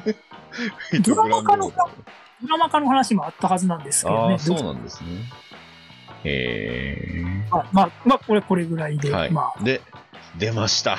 いました。日本よ、これがアメコミだ。えークライシス・オン・インフィニット・アー ス。いやこれはね、じゃじゃかっこよかったですねーん。ね。マーブ・ウルフマンですよ。ウルフマンですよ、ウルフマン。ねじゃあアーティスト、ジョージ・ペレスですよ。ねえ、登場キャラクター802人。はい。登場する地球11個。ね、舞台となるタイムゾーン9つっていうこと、なんすかタイムゾーンってわかんない。あの、アースが10個出てくるだけじゃない、11個出てくるだけじゃないんですよ。時系列、時間軸も9つあるんうでんす そよ。ういうことですね。 過去、未来とこうで、おお値段もええ値段しますし、 6578あ円。の、サイズもね、ドンキです。当時の定価で。はい。ドンキでいやす。、うんとね、これはね、よくぞという感 じですね。いいんですね。本も当ともと翻訳出るまでに4年間延期されてたといううんです経ね緯。もあり、はい。ページ数560ページ数そうですね。本当にね、もうどうかしてるぜっていうね。はい802人全員のキャラクター解説ついてますからね、この端末いに。や、すごい作品ですよね、これは。アメコミ翻訳作品の中でも、対策という意味では一番の超大作まあまあで、す。対策中の対策ですね。うん本当こう、し、これ読んどくことで DC の世界観、クライシスってこうなってんだなっていうのがわかるので、そう そう。まあ、本当に大きなクライシスですから。ですね。まあ、それを割とね、コンパクトにまとめたのが、あの、レガシーズにはね、 ああ、う。そうですね。はいぎゅぎゅっとしたのが、そうです。としたので、も、い要う一巻要は何が起こったのっていうのはレガシーズであの語られてたりすなんる。か空が赤くなってたなってそいう、赤くなってなんかごっつい敵が出てきて、あの、フラッシュ、バリアレン死んだなっていう、そこだけっていうね、そう。切り取ってしまえばそうなんですけど。みんな何がし、一般市民には何が起こったか分かってないっていう。本当はこういうことがあったんだよっていうのが、まあ、クライシスをインフィニットアースの本編の後にですね、こうフライシスが起こって書き換われた世界っていうのはこういう時代なんだよっていうのが、うん過去から未来まで全部解説されてるそう。絵があるんで、もうね、ヒストリー・オブ・ DC、ヒストリー・オブ・ DC ユニバースですありね。ましたね。それはそんな。再再構成された世界はこうですよ。そう。まあ、いわゆる、ここで、えーこの言葉が一番正しいですね。リブートされたんですよね。そうですね、リランチリブと、こうリランチじゃなくて、そう、リブート。あくまでもリブートですね。うんはい要はその世界が変わってしまって、設定も、まあ、どちらかというとその現代により近くなったっていうことの1回目ですからね。そうですね、まあ複雑化しすぎて、そのアースが増えすぎたんで、はいでもこういのう作品こういう見たのらやら、このか過去にこういうのやられるから余計ややこしいって言われたら、まあ、確かに そうとも言えるかな。そうですね。うんまあ、ね、そう。まあまあ、一応大きいリブートとしては1回目になるんですけどはめ込み有識者の人が CIE 以降、アルファベットで CIE 以降っていうのはこの作品以降そうぐらでいすそねのインタース以降のことだよっていう。なんで、えーっと、都市で言うと、発行都市で言うと、確か、ごめんなさい、ちょっとこれも今資料なしで喋ってますけど、せん1986年とかじゃなかったですかね、あれ。クえライーシ、スインフィニットアイスはいつだったかなクライシス、うーんと、85年でしたっけ5年ですか。あ、5年か。そう、あの、アメコミ、特に DC で覚えとった方がいい年、あの、年代ってそんなにないんですけど、まあ、とりあえず、クライシス・インフィニット・アース、あ85年から86年でした。すうごんいうん、な。資料なくても覚えてましたね。素晴らしい。と、あと、まあ、2011年覚えてたらいいかなぐらいですね。うん、あのちなみにインフィニットクライシスと、あの、ファイナルクライシスは、あの、リブートではないので。ないですね。なんで、本当に覚えとったらいい年代は、1985、86と、あと、えー2011年。で、ついでに、えー1930、えーっと、7年だったっけな ?39 年、37年から9年かなまあ、出た年ぐらいを覚えてたら、まあ、39年か、39年覚えてたら、まあ、あの、DC に関してはある程度語れるかなとは思います。その4つで。大体は、そう。まあ、おまあ、重要な転換期ですよね、 ここはそうね で。すまあ本当に、だからそれだけ本当にこれがすごい大事なので、うん、と、あと、ニュー52とかフラッシュポイントが大事なので、そうですね。うん、リバースはあれ、リバースって書いてあるからややこしいけど、あれリランチですからねっていう、まあ、話は続いていってますから何ね。時続いてる。そう、なんならね、まだ、一時期なんかリブート操作するんちゃうかみたいなのを言われて、最近言われてたような気がせんでもないですけど、あ全然一向にしないですね、それ。まあ、重要な作品ではありますけどね。うんですね。ということでね、クライシス・オン・リー・フィンターズでしうん、た。今日、無給です。はい。はい。で、続いてが、ちょっと飛ぶのかなえー、っと、結構、マーベルが結構出てたんですね。2014年から15年。あ、でもこの頃なのかなもしかしたら、あの MCU が、やっぱり上がり出して。なるほどね。あそあれこそ、だって、エイジ・オブ・ウルトロンも出てますし。うんあ、通販限定なんだ。そうえーなんニでュー52、グリーンランタン、ダーク。持ってね、持ってないですね。シネストロが表紙ですよ。そう、表紙がシネストロの上に、その作品もいし、あ、これが、要はあの、ディシニュー52シリーズの3個目ってことですね。そうですね。はいスワンプシング、ジャスティスリーグダーク。あ、ジャスティィスリーグラークあるんだ。これってことは、ミケル・ハニー、あ、本当だ、マイケル・ジャニーって書いてる。そうそう。うんジャスティスリーグダークはね、あの、アートが、あの、グレイソンとか、バットマンシュのミケル・ハニー、まあ、あーこっちではマイケル・ジャニーって書いてますけど、そうか。なんですよね。あえー、そうなんだ。あああ、るトリニティエコで書いてたんですとあよるね。旧、あの、昔の長田のブックオフで、ジャスティスリーグダークなの原書だけがめっちゃ売られてた時ありましたけどねう。ーん。 なんでってなりましたけど。はあ、バンアニアニマルマンもありますよ。アニマルモン、デーモンナイツ。すごい。フランケンシュタイン、エージェント・オエブ・ーシジェェント・オイブ・シェイドですよ。ああ、今度のアニメ作品出るかもしれねえ。ド。そうっすね。フランケンシュタインフランケンシュタイン。へえ。で、ただ通販限定ということで、さすがにちょっと持ってはないか。ああ、いいなあ、これ。で、さらにまだまだありました、ニュー52。通販限定、エッジ。これはスパイドたスまに見コたような気がするな。あの、ね、まあ、ワイルドストームの話にもありましたけど、グリフターがね、ああ、うんニュー52で、そう、あの、まあ、52の中の一つなんですよね。グリフター自体は。そうそうですね。うんで、あとはデスストローク、えースーサイドスクワット、えーオールスタース、パイドスクワットは多分、小プロでも出てるやつと同じ話か。出てますかね。デスストロークも出てませんでした。かあれそうですね。あですね。だからまあ、この子の中ではやっぱりグリフターが結構、ーまあ、せっかく重取要なっていうり取り込んだんで使うよ。ね使わんと。ですどね。んはオマック、オールスターウエスタはーいはズ、いはいはいブラックホークス、渋いな。エッチね。はい。というね、すごい渋い作品ですね。このホーレイがジョーカーと別れてイケイケだった頃のハーレーです ね。そうですね。ちょっとやばいサイコロ線に行ってたこのハーレーですね。あ、出ました、アイズナー賞。はいねオールスタースーパーマンです。ラム最高。はい、最高です。最高です。これめっちゃいいっす。もう本当にこれは、今日、スーパーマン作品でい一番好きなのはここれですね。オールスター。ー。ライターはグラント・モリソン先生グで、ラアンートモリソンティストはフランク・クワイトリーですよ。ね名優。この、この表紙のカバーのこの素朴なスーパーマン。いいいい顔してますよね。いい顔してますね。ネタバレ、これ前提情報なんでネタバレじゃないと思うんですけど、うん。 100日後に死ぬスーパーマン。ああ、 そっか。いやー、これね、本当まあスーパーマンの最後の冒険の日々なんですよ。これめっちゃいいんですよね、もう。これがね。これが次のスーパーマンのなんか、スーパーマンレガシー そうに何らか影響を与えてるんじゃないのかって いう。ここれなんだってなりますよね。でもともとあのね、あのーあの人、ね、ガンちゃんが、うん。ジェームズ・ガンが、オールスタースーパーマンは呼んでる写真をこはいはいはう、インスな SNS に上げてたっていう。い。ですね。いっすね、リブート一発目でスーパーマン一作目がオールスタースーパーマンでレガシーってもう死ぬんじゃん。 いきなり死ぬっていうレガシーさんですから死ぬのかっていう死ぬ死ぬんですかね。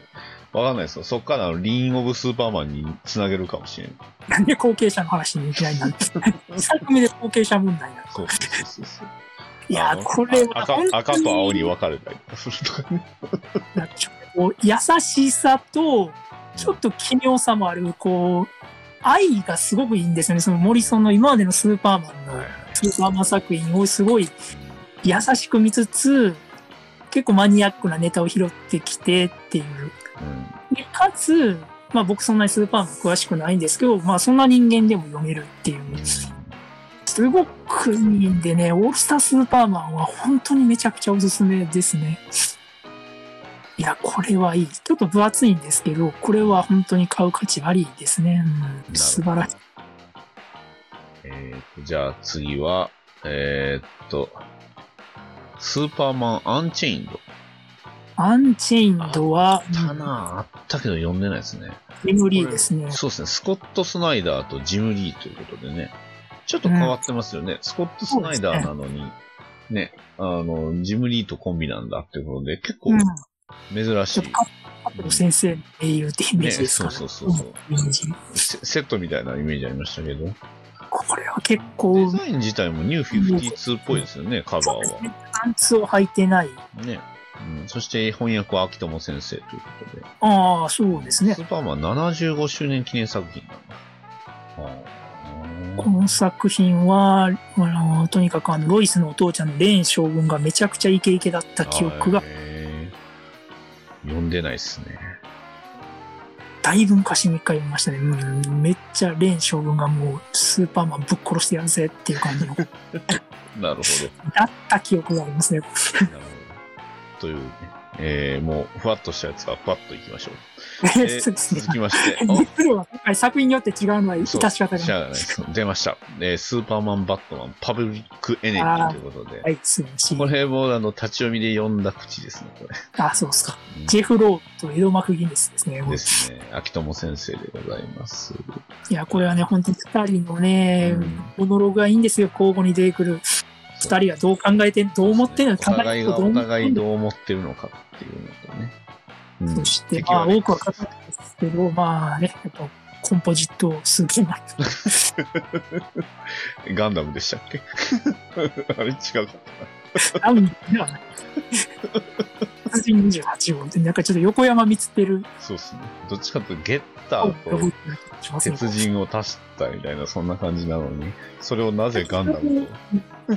パブリックエネミーっていうのは、要はこう、ヴィランが、スーパーヴィラン、この作品のメインヴィランが大統領だった頃のルーサーなんですよね。そうちょっと公約では珍しい、うんノーマンズランド以降、アメリカ合衆国の大統領になったルーサーが敵なので、うんバットマンとスーパーマンはパブリックエネミーなんそですようね。。こう公共の敵なんですよね。うんで、どうすんのかっていうこのシリーズ。で、ここからシリーズ作品が翻訳されていきますので、そうですね。うん、パブリックエネミーも良かったですね。うん、いい作品です、これも。うん。よかった。読んで、読んだ。立ち読みで。うんえーっと、で、続いてが、あ、ここはあれですね、マーベルのシビルウォーが、やっぱり、すごいですね。対員関係がめちゃくちゃ出たらしいですからね。ごっついですね、出てる量が。うん、すごい物量だらしいですからね。ねえ。お、スパイダーバースがこの時期なんですね、2016そう年なん。ね、ね。このね、僕、あの、カバーが有名ですよね。うん、うん、うん。あの、あの、今の、今のっていうと、まあ、当時も書いてましたけど、あの、ワンパンマンのああ、そう。村田祐介先生がああ書き下ろしで書いてある、ね、そうそうスパイダーマン。ね。まあ割とあの日本のあのスパイダーマンが出たっていうことで結構話題になった、ああ、そうなんですなっね。たりならなかったり、 なったり。ね。なんかねで、はい。えーエッジオブスパイダーマン、スパイダーバースのプロローグということで、えーが出てました。まあこの辺になってくると、割とみんな最近っていうイメージになってくるんちゃいますそうですね。本屋さんで見た記憶が最近の、うん、新しい記憶する。で、えーパブリックエネミーの続編、えースーパーマン、バットマン、スーパーガールですね。めっちゃ、めっちゃ良かったっす。えー、これ、ああ、そうアなんだーティストがね、このマイケル・ターナーさんっていう、確かうんえ女性アーティストじゃなかったっけえー、まあ、あのー確かこの作品の後に亡くなってらっしゃるんあであ、すそうけど、なんだ。すごいセクシーで、うん美しいいいですね、このスーパーガール。上がる。うんあのー公約では割と珍しいんですけど、あのーダディさんもお好きな、あの、えっ、と、ビッグバルダは割と、はいはいはいはい。ああ、そうなんだ。アポコリ、敵がアポコリプスなんで、ああ、そっか。ババルダの出番は確かに、なるほど、そうですね。対アポコリプスといえば、そりゃ、バルダー出ますよね。うんんなんでこう、まあ、前作同様、スーパーマンとバットマンとそこに、うん、スーパーガールっていう新たなこう関係性を築いていく話で、これも面白かったですね。 うなんるほど。あアートもいいですよ。うん。バットマン・ハーレー・クイーンですね。アーレークイーン。あ、これも良かったで、ですね。ここれはここからよーく見てください、鈴木さん。何か変わってませんあ、そっか、スーパーマン、バットマン・スーパーガールの時から変わってたか。何が変わってると思いますなんだ、なんだ、 ?DC のロゴですよ。ロゴほらロ、ゴか。今のロゴになってますよ。なるほど。はい。あ、でも、そっか。この、このハーレークイーンのやつは見て、読んでないっすね。これ、これはハ単ーレ品ー。クイーンバットマン・ハーレークイーン誌とか、えーゴッサム・ナイツの話あった。ゴッサム・ナイツ誌入ってたんですね、これ。えおっー、さんがも入ってたかな。あでの、もハーレークイーンが、はいえー、その DC ユニバースに初めて出た時、まあ、ノーマンズランド期の話ですね、このバットマン、シャーうんバハーレークイーン、シャークワンは。はいあのまあ、それ以前から、その、多数、ジアニメイテイト準拠のコミックには出てたんですけど、はいいはいわゆるフィニッシュに編入されたんが、このノーマンズランド期のバットマン、ハーレークイーン、シャークワンなんですよ。なるほど。で、あ今日はこの中ではね、ブラックホワイト入ってるんですね。入ってましたね。へえすげえ。あの、あれじゃないかと、あの、アイビーと一緒に、あの、呼んだことないですかね。翻訳され、これ以外にも確か翻訳されてたと思うんですけど、ね、アイビーと一緒に、ああのれですか、でなんか、うん。なんかアイビーと一緒にやるコミックは、なんか、なんかいいろいろするコミックは僕は読んだような気がします。いいですね。うん。そっか。割とこれも面白い話が、うん、うんグッズも入ってたし。刊末のディテクティブコミックスに、シャープ兄さん、これかな。巻末の話は確か、あのーあれですよ、フォーエバーイービルキン、ハーレークイーン、あの時ハーレーって何してたのっていう、ああ、はいはいはいはいはい。絵には参加してないじゃないですか。これ番号あの232なんですかねこれどういうあれなんだろえーうちょっとこの辺、よだくと思わかんうんなでいすな。えーあのーなぜ、あのーシンジ、クライムシンジケートには参加せずハーレーって何してたのっていう。はいはいはいはい。けど、まあもうドン引く、今のハーレーの感じからするとドン引くようなことをしてました。そうなんだ。あの、今の映画とかね、まあコミックでもそうですね、ヒーローを化しているハーレーからするとすげえドン引きするようなことをこの時のハーレーはやってます。そうなんですねえい。全然読んでなかったです面白い話もありますね。ね。ベントリドのハーレーの話とかもすほうごくほう面ほ白うい。ほうほう表紙がね、アレックス・ロスのあのすねよく見るやよく見るやつですね。映画でもそれっぽいシーンあつ。りましスーたサイドスクワットの一作旧スーサイドスクワットの方でね。でもね、再現しまあしたりねま。したね。はい。それだけアイコニックなあれですけど。うんで、お次が、これでももう2016年なんですね。まだ、まあだ出まし2010たよ、出ましたよ。コズミックオデッセ日本ですね。はイ。い。そう、ライター、ジム・スターリン。ジム・スターリンですね。ジム・スターリンなんですよ。あの、カルトの、今度出るバットマンカルそうトで、すね。カルトのね。そピうー。ス・イン・ザ・ハンド、ジム・スターリンですね。アはーティストはマイマイク・ミニワい。マイク・ミニョーラですよ。まあ、マイク・ミニョーラ作品は割と翻訳してたからっていうのはあると思いますよ。うん。そうですね。うん。だから、ね。うん。まあ、これはまさにダークサイドとアポホリックスの話ですからね。そうですね。この表紙のメンバーのこの、め個ち性ゃめちゃくちゃ、めめちゃくちゃ加減。まあ、まあ、どっちかというとニューゴッツ多めみたいな感じですけど、なぜか後ろにね、えーエトリガン・オブ・ザ・デーモンがいるっていう。トリガー・オブ・ザ・デーモン。まあ、スーパーもバットマンとジョン・ジョーンズあたりはあれですけど、あとがね、こう、まあ、グリーンランタンがジョン・スチュワートとスター・ファイヤうん、ー。あとはね、ニュージェネシスの連中そうですね、ニュージェネシスの。まあこう翻訳ニュージェネシスあるあるとしてのこのオライオンのクソっぷりが際立つというね。そうですね。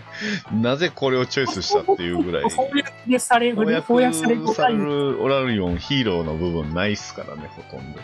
そうですだいぶね。ミストアックルしかり、キングダムカムしかりですそよう。ですね。だいぶオラついてるオラリオンばっかりですけど。けど、オラついてましたね。もうこれの印象が強いですね、オライオンはね。本当に。まあね、このコズミックオデッセイのあの反生命方程式の解釈はね、ちょっといろいろと、あうんの物議を醸すという か、えそれでいいのってなりますから。一応これ続編あるんですよ。あの、あ未翻訳ですけど、あのへーデス・オブ・ニュー・ゴッツっていう、まあこれもあのライター、ジム・スタンリンなんですけど、ああのえ、ミそスト・オブ・ザ・ニューゴッツってそうなんですかオデッセイのオデッ続セイ編の続編ですね。えーライター一緒なんで、ジム・スターリン。ただ話の内容はね、クソ面白くないっていうあ。申し訳ないが面白くなかったですね。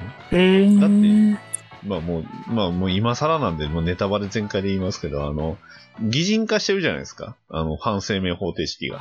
ああ。で、それの居場所が、あの、ミスターミラクルの中で、なんで、は、で、だから周りのその、ユーゴッツがみんな死んでいくっていう話なんですけど、えー最終的にはあの、ダークサイドとその、オライオンと合あしーた、あの、反生命方程式が二人で殴り合うっていう。で、それをスーパーマンがあの謎の球体に入って眺めるだけっていう、そういう 最最後の映画めちゃくちゃな映画なんですね。えーで、で、二つとも滅びるっていう、そんな感じなんでああ。まさにデスオブ本当デス・オブ・ニュー・ゴッツなんですけど、まあ、まあ、そっちはね、翻訳されてないんであれなんですけど、見ながらちょっと、これってどうなのみたいな感じなんで、スーパーマン何もしない。マジで見てるだけっていうね。えー、っていう。まあそこはね、もう神様同士で蹴りつけてください。そう そうですね。どういうどういう話やねんっていう話でしたね。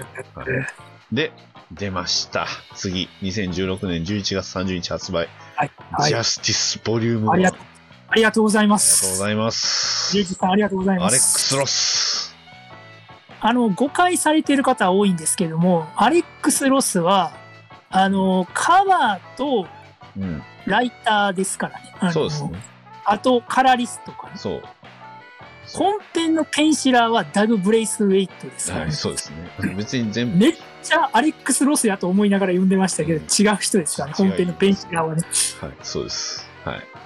いや、これはね、うんなんでもっと話題にならないんだっていう。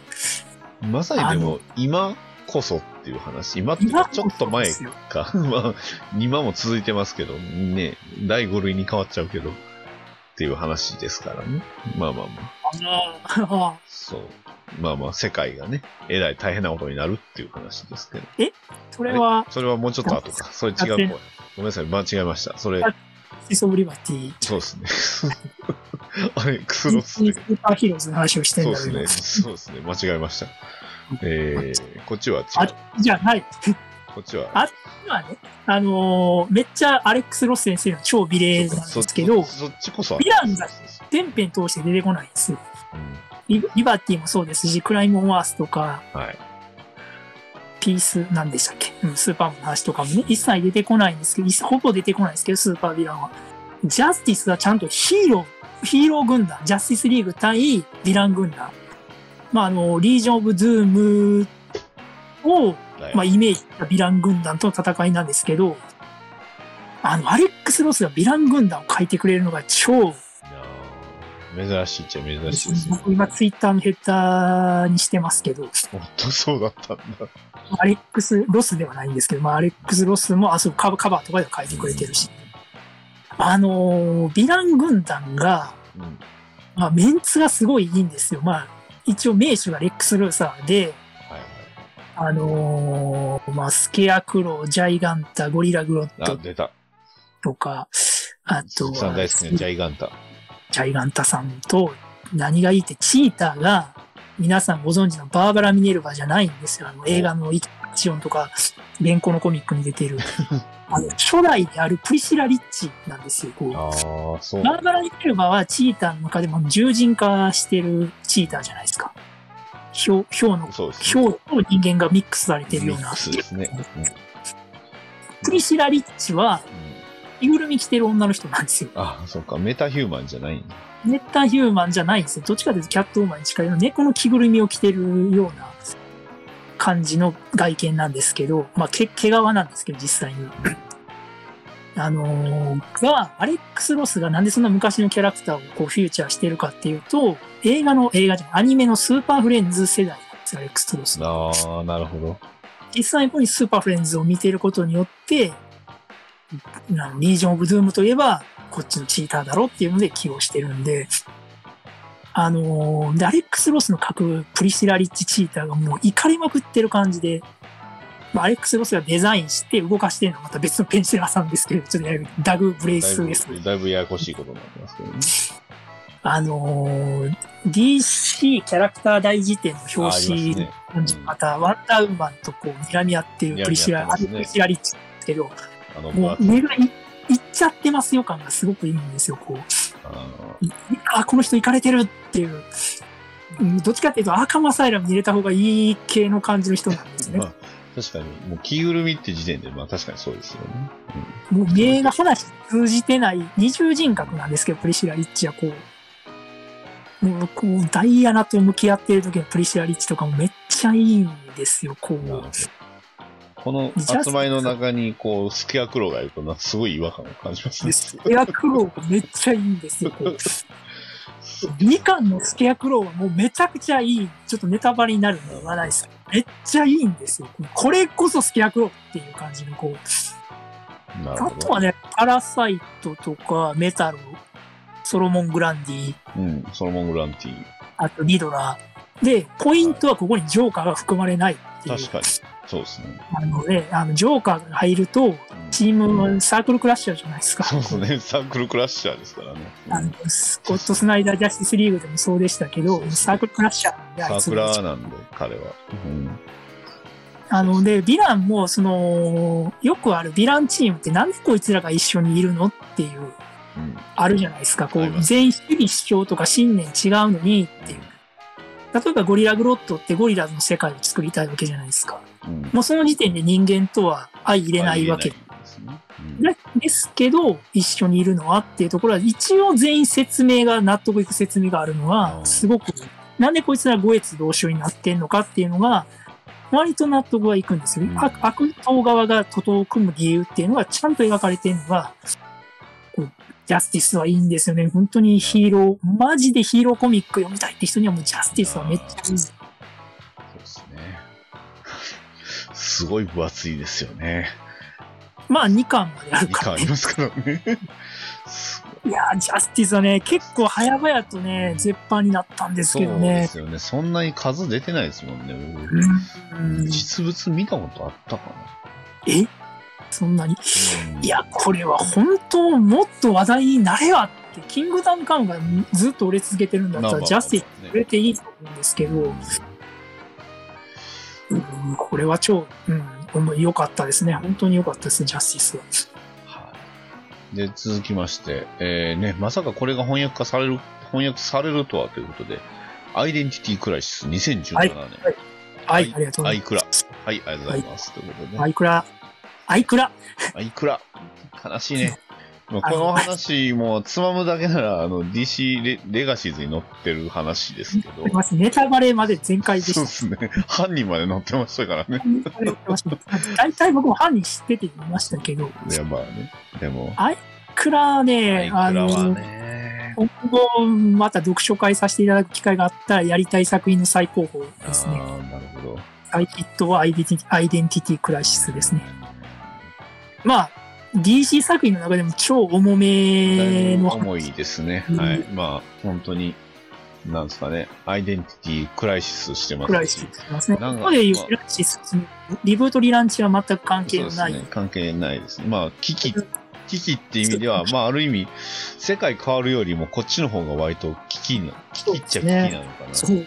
リアルな危機でリアすルなね危。機ですね。僕は、あの、提唱する、あの、VTuber アメコミヒーロー説に、非常に密接というか、まそうですあね。言ってしまえば、ね、バレると良くないよねっていう。 なんでヒーローっていうのは覆面をかぶそうなっぜて戦ってんのかっていうなぜ VTuber たちは側側とね、偽りのな、偽りっていうといい良くないかもしれないけど、まあある意味、本名では名前、ない名前で活動してるのかっていうところですよそうね。ですね。今の SNS 社会にも一石投じてる内容そうそうですねそうなんですよ。なぜバレない、バレるとどういうことが起こるのかっていうのをね、そうですそね。れをバラすっていうことのその滞割と在手っ加減なく描いている。ていうのをそう本当に手加減なく描いてますんで。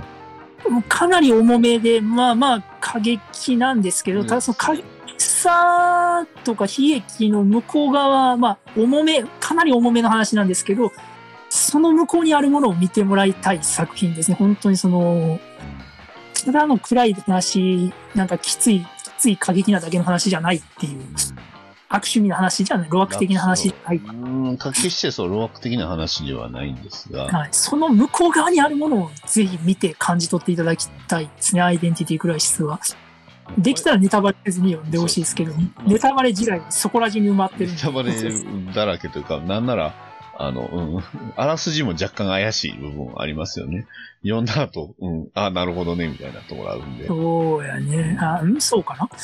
うん。あまあまあ、はい。いや、こというれは本当アイデンティティこれとハッシュはね、ネタバレせずハッにシュ読むのはが難しい。ね、ハッシュは、まあ、アニコミックへのどうせ、いや、いやもう、アニメはないな、やっぱり。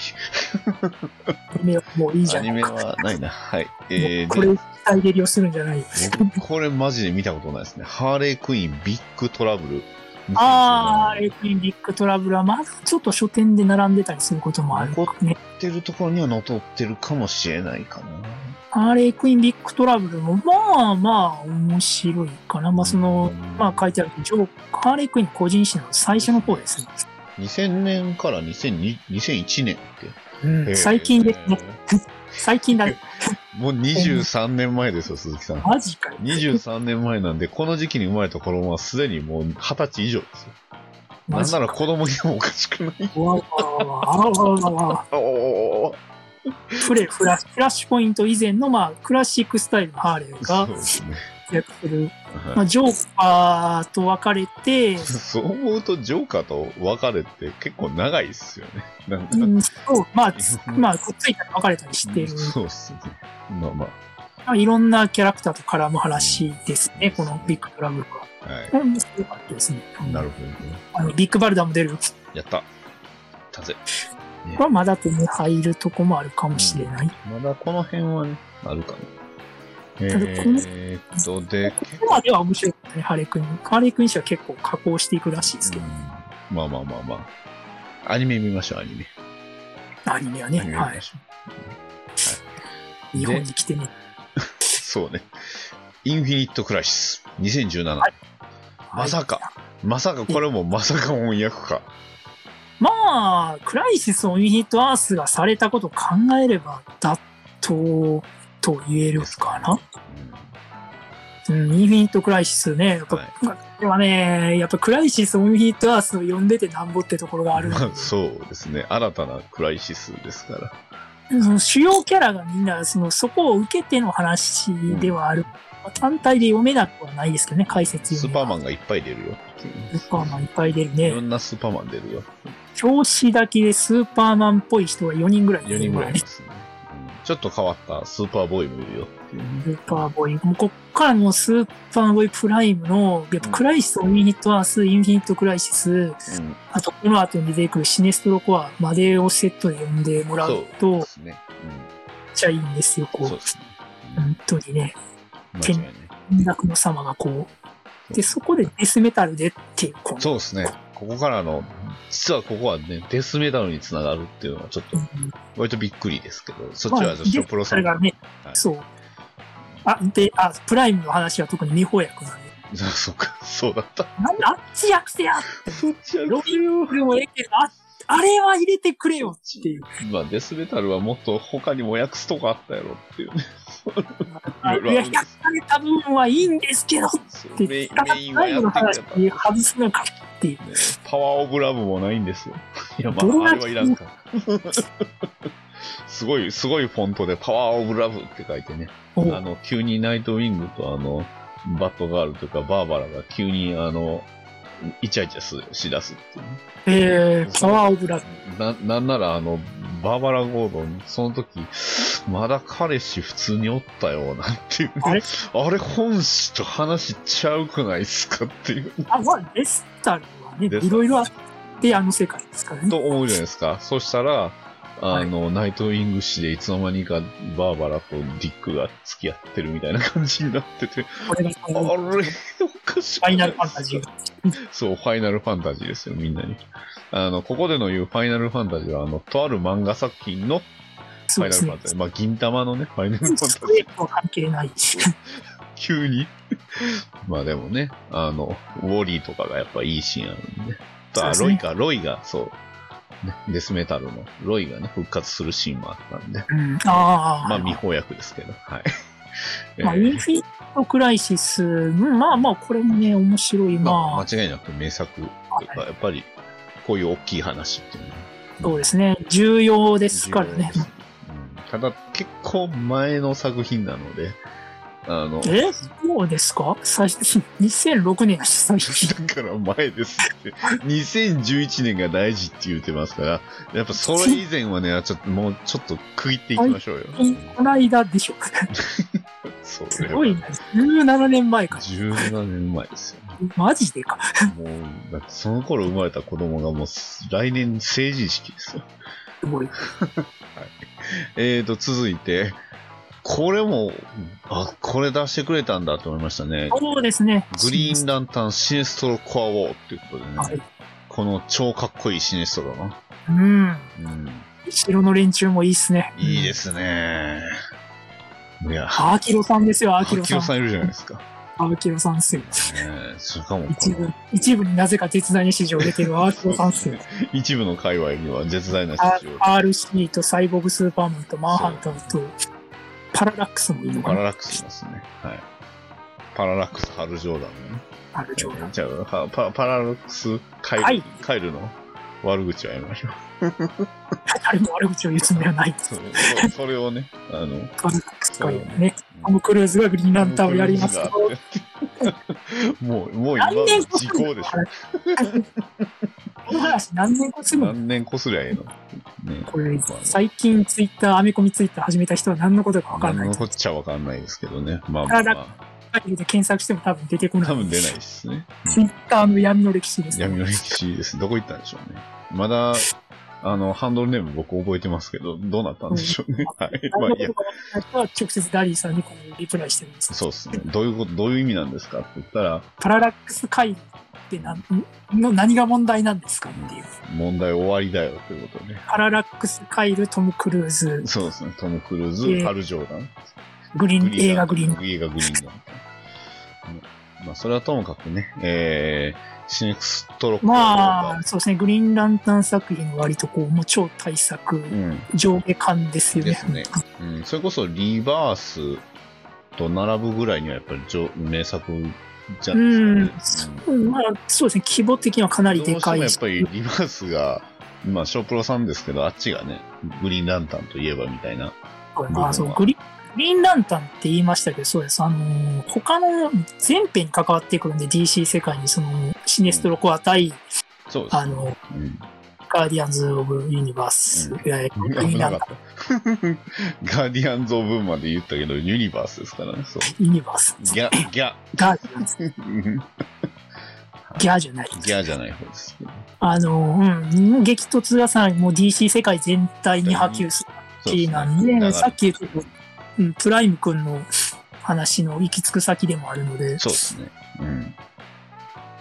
とにかく登場キャラクターが多いくて宇宙狭しともう、ものすごい軍勢同士がうん戦い合う。戦い合うっていうね。それがね、まあ、それの1話目。ね。さらに、はいえー、これもまた月間になったのかな次が、えー、ボリューム2。はいえショーー、トシンストコアモのボリューム2が出たと。うんでスーパーマンプライムが出ますからね。出ます。そうですね、スーうん、この時はスーパーマンプライムですね。うんスーパーボーイではなくなってスーパーボーイゃじゃないです。はうんい。で、ん。サイボーグスーパーマンのね、オリジンも描かれてていいんですよ、これ。ここなんだ。なるほどああと、そのね、巻末、一巻の巻末にサイボーグスーパーマンのオリジン話が出てくるんですよ。へえなんでそんなスーパーマンのこと嫌いなのこいつっていう、なるほど。がいいいいんです、これも。この辺ぐらいから最近なのかな ?2018 年になりましたけど。ああ。これ僕知らなかったです。これ通販限定でファンサス、ファンタスティック4出てたんですね。んああ、そうなんですね。ライタえー、スタンリー、アーティスト、ジャック・カービーですよ。あ、本当だ。ええへそうなんですね。あ知らえなーこれはちょっと興味ありますねそ。うカービえ。ィそう、作品。興味ありますね。これはカービー作品の翻訳版ですよ。うん、貴重でめすちね。ゃめちゃ貴重ですよ。うん。いや、やっぱりね、あの、DC 店行った人はね、みんな、みんな、あの、カービィの原画を見た側の人らなんで、そうですね。あそうの、でうすよフォん。ーエバーピープルですけど、フこういうォーエバーピープル一冊です。いや、でもあれ、カービィが描いた絵を、そうですそう、もう紙えカービィの描いた紙を見るっていうね。そうですね。か神が書いた神そう、の。紙の描い神たが紙を神見にる書。いた神の。そうで、ね、あの、どっかの誰かみたいな、あの、消えていくというか、ね、おお、か紙を見たまあ、リバースフラッシそうですね。そのネタいつまでやんねんって話ですけど。はい。ュ。でよかったえー、 そうですね。いい。えー、っと、で、あえ、 2018年でもほとんど DC 出てないのかな本当っすね。ね。で、通販限定でいいやつですよ、こうれーん、まあでもこの辺ぐらいから、すごい、グエンプールはめっちゃ出てたんですね。出まし、出てますね。通かわいい販限定なんだ、出ましたよ。ファイナルクライシス、はいボリュームファイナルクライシ1、ボリューム2。満を持してですね、そう商出まし標たでよ解説だけで全編触れられてるグフラァインナルト・クライモリソンの、ね、あの、インフィニットクライシスの激震から1年で、さらにね、ファイナルですよ、もう。ファイナルですね。そうですよ、もうとにかく複雑、回帰、ね、わけわからん設定。この後にヒーローズ・イン・クライシスもあるんで、最後じゃないですけあど、そうね。 まあね。ファイナクラル。イフシスがァイナね、打ルってる作品ってまあいねうだけでもすごいです。うんファイナルって書いてますけど。あのモリソンのなんまあか、真骨頂って感じっすよそうでね、すね。クライシスで、は。それが結局、今後の DC 作品というかね、まあまあ、ね、DC の、それこそメタルとかにもつながってくる、あ、つながりますね。でうんデスメタルかな、メ特タル、に。デスメタル、ね、まあ、にいろいろつながってくるファイナルクライシス。一体何がファイナルなのか、 ね。誰のファイナルを描いた作品なのかというね。そうですね。まあ、大体、ショープロの解説で大体起こったことは知ってたんですけど、もう読めないんだろうなって解説で出るってことはって思ってたら、まさかのビレッジからもうね、出ましたし。まあ、フラッシュポイント前の最終決戦って感じはしますよね。こそうですね。はい。う、DC ヒーローたち VS うん。ダークサダーイクドサイドっていう、そう。だけでもないんですけど、まあまあまあ敵が。いろいろんなね。まあ、ヴィランメインになったりとかするストーリーでもありますんで。うんうんいやー、よかった。ファイナルクライシスはよかったなあの、すごい、ライター・グラント・モリソンなんですけど、すごいジャック・カービィに対するラブレターなんですよね。あーなるほど。めっちゃオマージュ作品でしょ、も確かに。う。もうカービィキャラクターがいっぱい出てくそうる、いっていっう。ぱい出てくる。うんさらいに、や、乳首ファイヤーおじさんも出てきました。ファイヤーおじそさん。れはあの日本やですけどね。うんファイヤーおじさん自体は出てたんででしょう。出てはいったと思いますよ。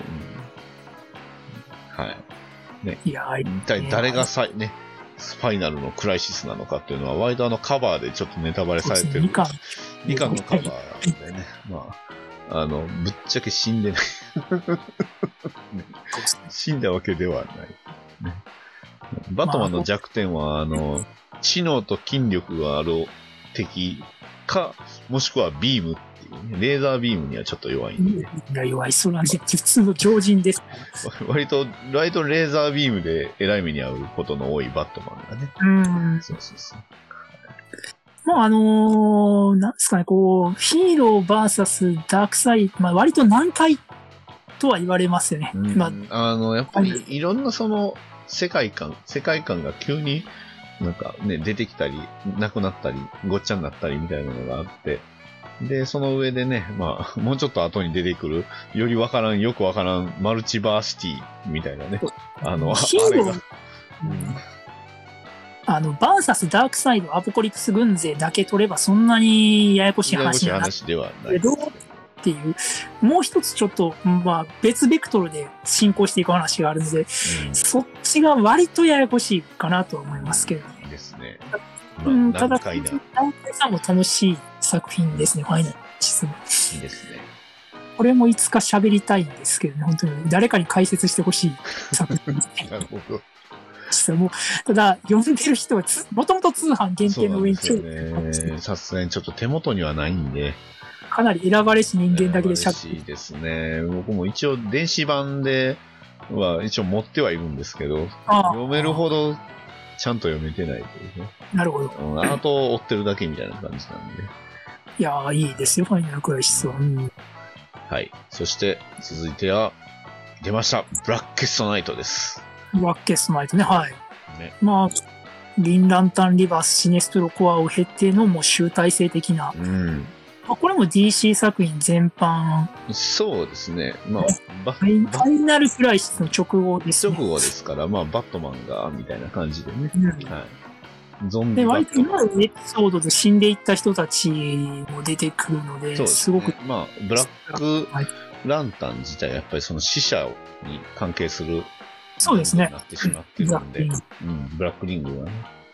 それがいねや、こまさかまたデスメタルに出てくるっていうのがなんかびっくりしそうですね。ライズですよ、こう。た。なんちゅうアイテム使うんやってなりますよね。トマンがブラックリング使うんだそうそうっそてうね。そうそう、ね。しかもね、えーすそこでそあのの蘇らせる筆頭がね、まさかのあの兵士っていうのが ともろいですよね。サージェント・ロそうックね。そうそうそうそう。サージェント・ロックから始まるそうからね、サージェントロックなんだっていうね。ブラッケストナイトはね、まあ、シネスロコアオもそうですけど、超絶熱いんですよ、話がこう。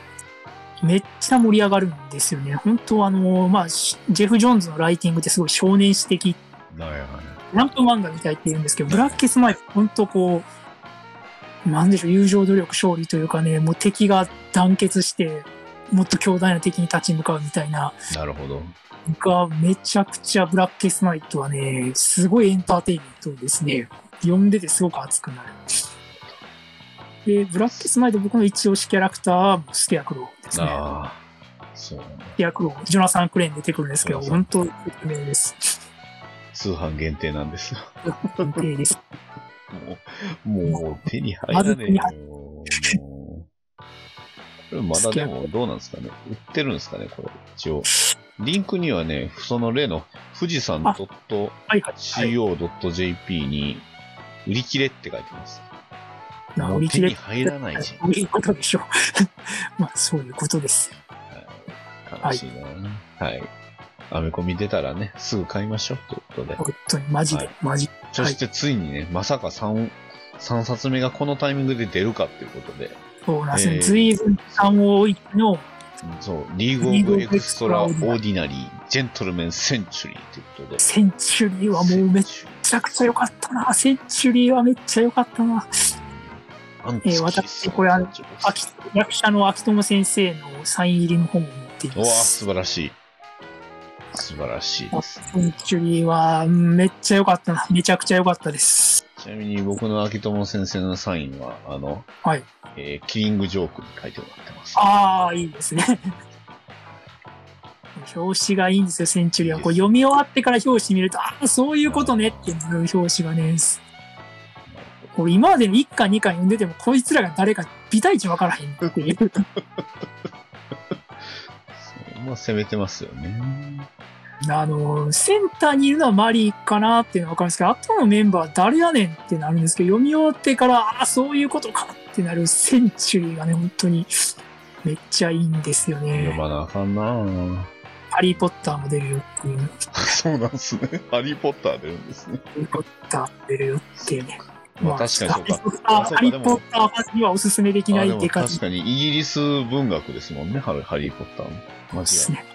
まあちょっとあまり、あまりちょっそうか。と。はいじゃあまあ、あこのの、コンバーツのゲームで盛り上がってる人には要すすめで、まあ、本月のゲームもなんかその楽しみ方ってどうなのって感じですけどねあ。評判見てる感じだと。ハリー・ポッター一切通ってないんで、ああ、そうか。流れてくの見ると楽しそうだなと思いねます、けど、なんかね、その、ハリー・ポッター版、な魔法版赤狼って言われてますよね。赤狼あって言われてそうでますすね。え弾かなあかんみたいですね。はい。ー、ええーで、2019年。もう完全につい最近ですね。えーアクションコミックス1000号ですね。ー、ああ、そうですね。う、そうんこれも良かったね。すごい。あ、そうか。とコにミクティブより先にこっちが出たのあか。そうで。す。それはもちろんアクションコミックスは、ね、ディティクティブコミックスよりも早いんで。うんそうだな。これも良かったですね。本当にあの、スーパーマンの、まあそうですね、戦後を記念してスーパーマンのいろんなエピソそう。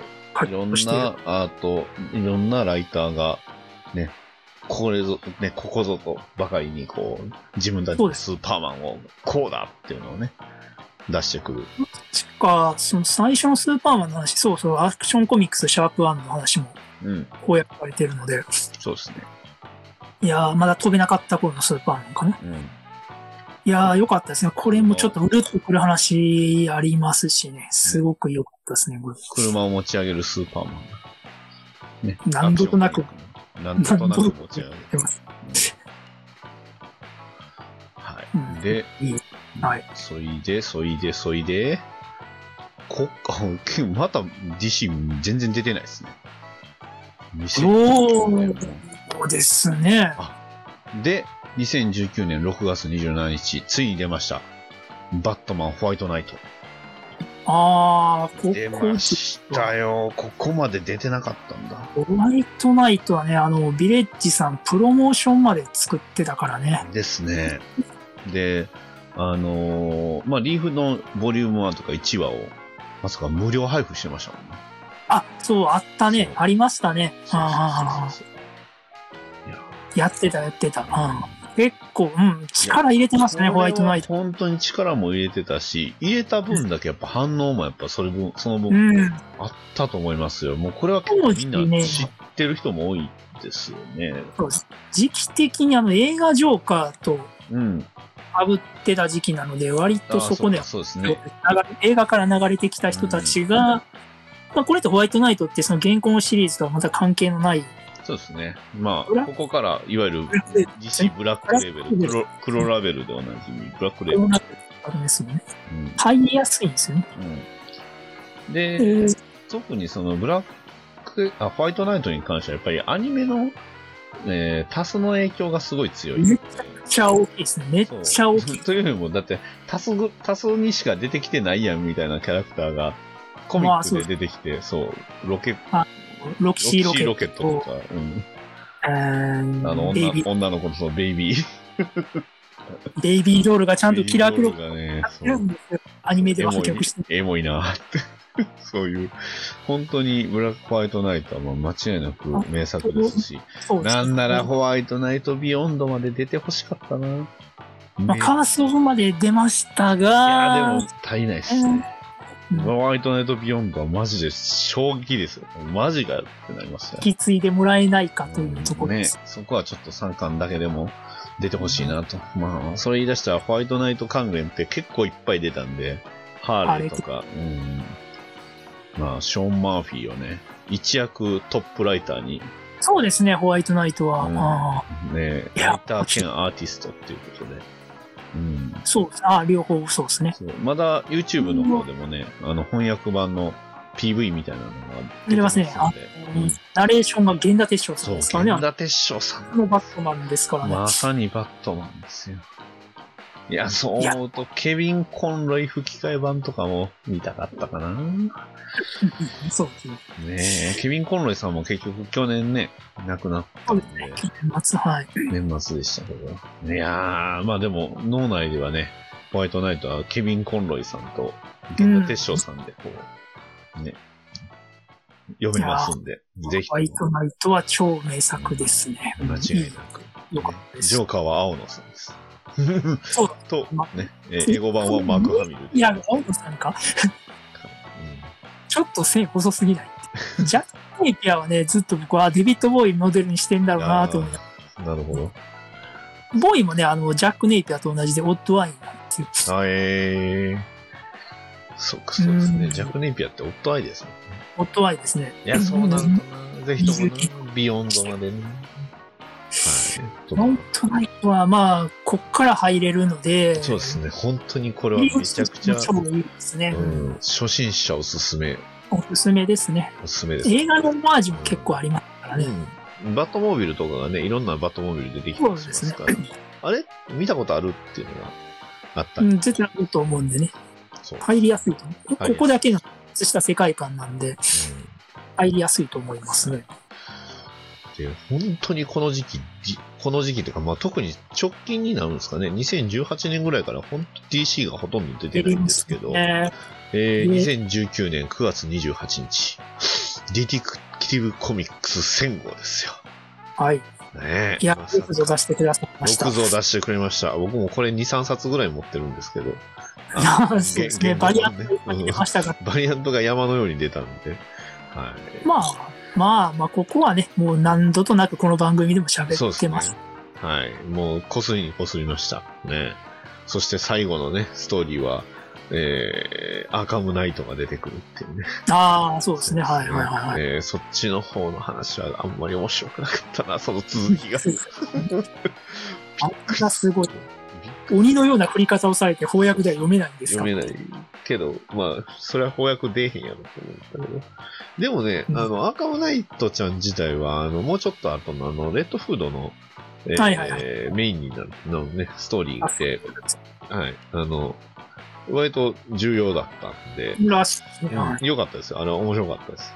うんうんおオチはそうなん、ちょっとオチは弱かったかなっていう感じでしたけど、 まあまあまあ、あの、割と大活躍しましたし、まあとにかくこのバットマンディティクティブ戦後はね、本当に僕も大好きで素す晴らね。しい作品ですね。うんうんあの、お墓の前でね、トム・キングの。ああ、いあれいね、トム・キングのセリフだけ話。ね、あれもすごいいい話ですし。うん。ね。僕はあの、ペンギンの話が一番好きでしたね。あーあの、年取ったブルース・ウィント・ティン。バシバシうんそうですね。あれもすごい良かったですね。あと、エンブレム作る話とかもいうん、いし、ああ、なるほど。良かったですね。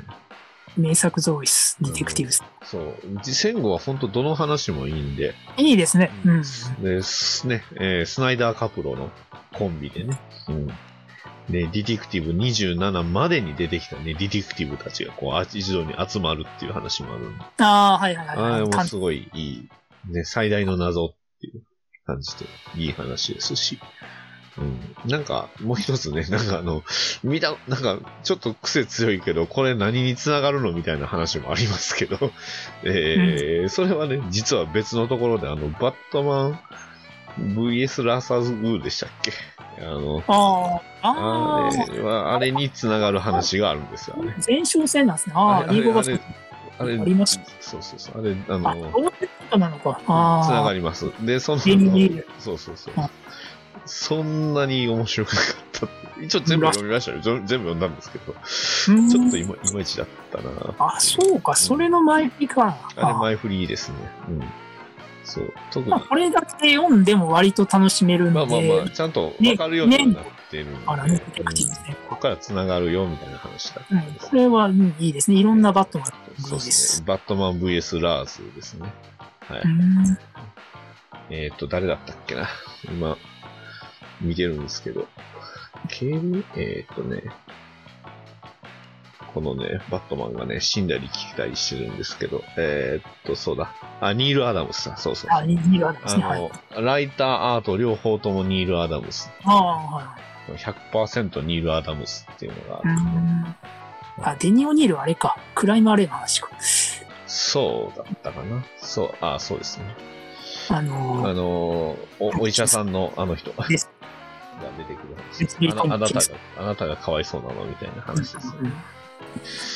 まあね、その後のね、ディティクティブ20 1027もね、結構記念号ですごかったあんですけど。 1027も記念号なんですね。あうーん。まあ、バトマン自体がね、27からなんで、そうですね。ううんん。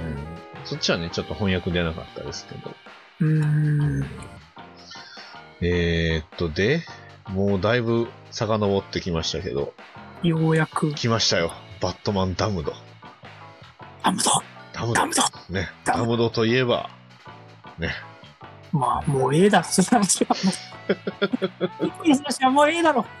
ダムドといえば、ね、あの、が、ね、お母さん振り返った、ね、ハーレーの顔と、そう一番そうでますね。まさーっていう、まさね。なん明らかにしてましたね。ハーレーにバットマンが襲われているって いう。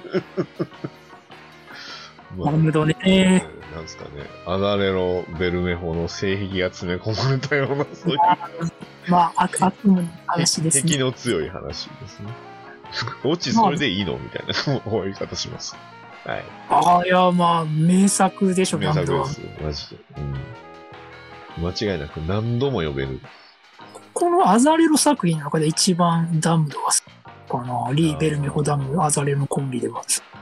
ジョーカのー、ジョーカーと、あれですか、のえノエルもそうですもんね。バそうッでトすマねンノエル、ジョーカダムドがちょっとリンクしてんじゃないかー。っていう感じそそんな感じはしたかなって感じです。まあまあ、ちょっと匂わせレベルでしたけど。これも基本ここだけで完結してる、ブラック、これブラックレーベル。ブラックレーベルでです。す。ははいい。。うん黒ラベルでござい黒ラベルですね。そう、ブラックレーベルですね。よし、うん、こっからでもます。楽しめますよ。楽しめ、楽しんで地獄に落ちます。うん楽しめますね。地獄巡りができますよっていう。バットマンと一緒に地獄眠りましたね。そうですね。あの、ついにね、えーエトリガン・オブ・ザ・デーモンがラッパーになってましたね。ラッパーになるというね。陰を踏陰をむ踏。 そう。陰を詩踏む人といえば、そう。詩人だけじゃない、ラッパーも陰を踏む。オカルトのキャラクターが割とタイトしてそうでくする。ね。コンスタンティンも出ましたからね。ザ・ターナとかコンスタンティンとか。も出るし。あと、あの、あれもスワンプシングも出てましたもんね。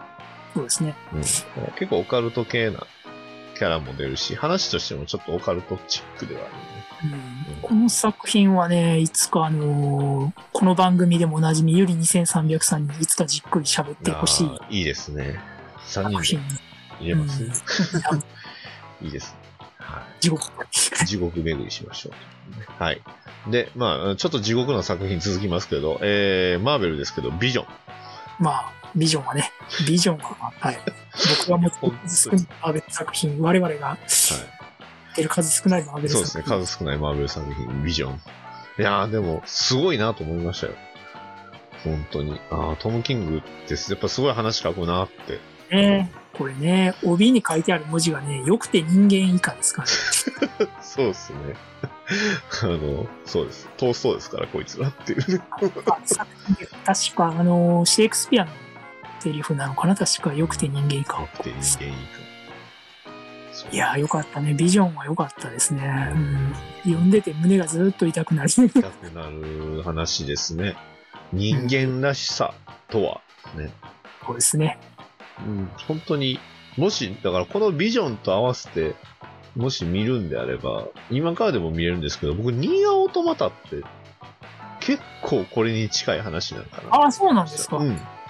ニーアオートマタってあれ、まあ、全然ちょっとね、このコミックとは話変わりますけど、あれ、あの、戦う、まあ、要はゲームですけど、まあ、主人公側というか、まあ、見てる視点も、た相手も人間じゃないんですよ。両方ともロボットなんです。あへえあのね、お尻プリプリさせてる 2B も、あの、あれ、人間じゃないんですあかれはアンドロイドです。あアンドロイド夜吐きたいっていう、えーっと、2号 B 型かなっていうーだから 2B。へーで、後付けで、 あの、シェイクスピアの、まあ、死ぬべきか生きるべきかって、あの、not to be って、から来てるっていうことにあー後付けでなったっていう、そうへ ーまあ、それいいじゃんみたいな感じになった。まあ、で、敵が機械生命体っていう、これも、まあ、ん名前の通り機械なんですよ。うん。まあ、ビジョンはその機械が人間らしくって話でしたけど、そうですね。ニアオートマタは機械が人間としてのその感情を得てしまったらどうなるかっていう話なのでうん。ある意味、まあ、そこに近い部分はあるから、まあ、なこるほどっちは、ね、サイコロジカル、えーファミリーホラーって書いてますけど、まあ、確かにまあそういう話。ほらですね。うんまあそうね。まあまあ、そうですね。っていうね。うんまあ、本当にビジョン、いい作品なので、よかったもし、ですねうんうん、まあ間違いなく名作ですね。そうですね。うん。そう。機械とは、人間らしさとは、人間とは家族とはというところをね、やりつつ、ね、ホワイトハウスで働くような、こう、超エリートの人たちの抱えるうんと家族の問題というか、ねうん、えーそういう部分を描いてるので、ビジョンは本当に面白かったですね。いやー、よかったですね。合図な。合図なんです。で、えー続いて、えーごめんなさい、これ、ね、読めてないんですよ。ハーリーンですね。ハーリンも。ハーリンも、まあよかった。皆さん大好き、ステファン・シジック先生。表紙がエロい。ね、そうですよ。ね、えー本当はね、グリーンアロー書かせたらマジでやばいああ。で人なんですけど、 ねえ、まあまあまあ表紙がちょっと戦場的な感じなんで、裏返して背拍子で持っていくと、背拍子も割と戦場的な感 じ。そうですね。全部、ブラックレベルやからって、や、やりすぎていいのかっていうところではあるんですこれもね、ブラックレーベルなんで、まあ、あのー皆さんご存知の方も多い、まあ、ジョーカーとハーレーの出会いといえば、マット・ラブうんうんうん。が代表的な作品ですけど、あれを、まあ、本案してというか、ちょっとエロティックに再解釈した作品かなっていう。んで、まあね、ここのボーイがね、ジョーカーがね、もう完全にデビッド・ボーイああ、なん僕ででねすね。これはもう、あの、ステファン・セジクが明言しているので、ボーイをモデルにしましたっていう。なあ実際出て、ああ、ボーイだなと思いましたね。なるほど。綺麗です。あと、トゥーフェイスがかなり結構重要なんで、ハハーハービー・デントファンもぜひ読んでほしいですービね。ーデントファンも納得という。はい。最近の作品にしてはなかなか置いてるとこないんですよね、これまた。そうですよね。ステファン・セジク。ね、人気あると思うんですけいや、ど。大人気ですよ。うん。そしてついに出てました。2020年9月30日発売。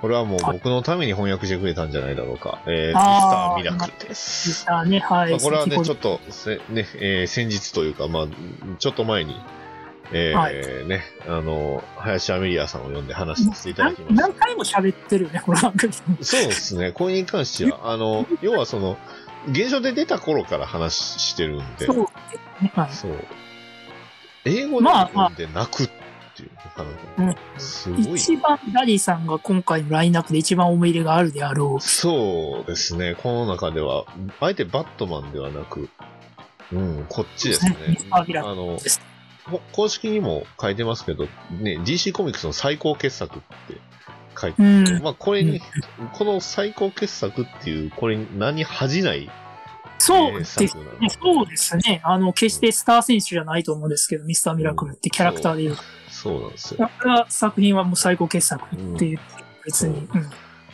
本当に、これは、読める人は本当に読んでほしいし、これはね、うん、比較的近やからあるかな。最近と言っても。まあ、そういう。まあまあまあね。これは、うんめちゃくちゃ良かったまあ、ですね。相当ヘビーな作品ではあるんですけど、本当に一つの、まあ、なんですかね、じえまあ、スコット・フリーっていう男の人生の、うんまあライフステージがどんどん変わっていくっていう話そうですねしうんううんん最終的に彼がどうするのかっていうところもね。うんうんで、結構読んでる人によってこの話自体が悲劇でもあり喜劇にもなるというか、まあ、そうミですねスター・ミラクルの初めの話にもできるし、終わりの話でもいいっていうことで、うんまあ、ライターのトム・キングが、まあ、ツイッターで書いてあった通り、本当にこれは、あの、読む人の解釈次第なので、うんなんで、むしろこう、ライフステージが変わったりとか、環境変わってから読むと多分、その前に読んだ時とは全く違う風に読めるっていう。本当に読むたびに話が変わるっていう。あのー解釈の多様性を許せる作品ですよね。そのそうですね。うんいろんな解釈ができうる土壌のある作品というか、うんそれをやっぱりそのミスターミラクルっていう、まあ脱出の名人を主人公にしつつ、うん、まあニューゴッツと反生命方程式っていう、割と曖昧なものというか、結構ね、あの、解釈分かれるものを扱ってそうです作っね。た作品ではあるので、うーん、これは本当に間違いなく名作ですし、名作です。アマゾンのレビューでボロカスに書いた人は今どういう感覚でおるんやろうなっていうね。反省の方程式にとらわれてたんでしょうかか。ね、あの、そうなんですよね。あの、あれです。あの、本当にあの、レビューは一回読んでみたらびっくりするほど、ああ、そうです。の的外れなんですよね。ええあ、そうなんや。ええちょっとね、本当は多分ね、レビュー書いた人も、この作品はみんなに受け入れられると思って書いたレビューなんかなと思ったんですよ。うん。だから、まあ、これこそ、こう、アメコミとして紹介、紹介されたのでは、えーこれはアメコミとしてどうなのかとかね、2の間ではすごい、2, 2ってまあ、アメコミ2の中ではすごい売れてるとか人気だけど、本当にね、自分からしてはこうだったっていうのを書いてるんですけど、読んだ評価じゃないのかな。低評価をつけてよかったって書いてあるんで、あ、ちょっとさ、最高なんかな、この人みたいなところは。ああ、るんでこれか。。ああ。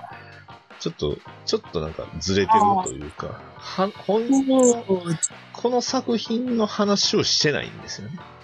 そうですね。うん、で、この、あこの人の話をすると、この人、あの、 ウェディングかなんかに星、高評価つけてたんで、ああ、そう。どういう感覚なのかなどういう感情この人みたいな。まあまあ、まあまあま感あ、じではあったんで、まあ、そういうね、えーまあ、レビューはそれぞれ人それぞれなんですけど、ただ、このレビュー読んで、買うっていう気になる人はおったのかなどうなんだろうな っていう。ただ、間違いなくこれは。てる人いましたか。まあ、なんつって合図な。あ、まあね。うん、合まってあ、おますか墨付きはお墨付き。うん、お墨付きはお墨付き。ものすごく面白かったですね。ううんん、凄まじい名作でしたよ。まあ、やっぱりこのその前に出たビジョンに対してやっぱお布施を払った回は十分にありそうまでした。すね。いやまあビジョン自体面白いんですけど。そう、ビジョンがね、やっぱりビジョンも面白かったんで。まあね、えーショプロさんは、ね、えー反省して、シティオブベインを 出してくれるということで、はでいす。ね。はまあはいそうですね。はい反省してっていう感触はどうなのかな。まあまあ、あの、トム・キング・ロール・シャッハが出たっていうことはそういうことかなとは思ったんで、なるほどね。ね、いつかシェリフ・オブ・バビロン、ね、オメガメンが出るまで頑張りましょなうるほ。ど。了解。ってなんだろうなグレイソン。グレイソン続きは難しいだろうな。はい。えーと、ジョーカー、キラースマイル。うん。ああ。これも怖い話でしたよ、本当に。怖い話でしたね。まあ映画ジョーカーからジョーカー興味持った人にはすごくマッチするんじゃないかな。そうですね。うん。だと思います。うん、で、うんキラースマイルだけじゃなくて、あの、バットマンスマイルキラーも載ってるんで、うん。怖い話だなっていう。怖い話ですね。はいうんジョーカーっていう名前の病っていうのがはいですね。やっぱジョーカーの恐ろしさっていうのはやっぱ影響力ってそういう。そうですね。そういう意味では、本当映画ジョーカーってうまいなと思ったのは、そうですねやっぱり影響力じゃないんですけど、こう、なんか影響力受けたように感じるぐらいのね、錯覚を起こさせてくれるような映画だったんで、ですね。そうこの前改めてジョーカーもう一回見たんですけど、うん。やっぱいい話だなっていうのそうですね。うんうん、あの映画としてやっぱうまいなっていうのはあったんで、うんやっぱりジョーカーの恐ろしさ、君の悪さみたいなことを味わうには、そうキラースマイルっていうのはすごくいいですね。そう。ジョーカー、映画ジョーカーのあの、アーサーさんのね、笑い方っていうのもね、ちょっと、モノマネがね、若干できるようになったと思い込んでるんですよ、僕は。え聞いた方がいいですかどうなのかな聞いて て聞い、たああー、それっぽいって言われるのか、今今回本邦初公開なんで、めっちゃ怖いんですよ。一応聞いあ、いて、や、じゃあいや、言って一応み聞いまてしょうか。 もう、あの、ここまでうちのね、えーこの、えーもう2時間半、あの、聞いてくれた人はね、えはい2時間半聞いてくれたので、クレビをぶった切ってやるものまたで。ぎってやるものはでいすね。でちょっと皆さんね、ちょっとあのあそ調う子を整えないと。えーだただね、これ多分誰でも真似できると思ってるんですよ。はい。えーえーちょっと待ってくださいね。はい。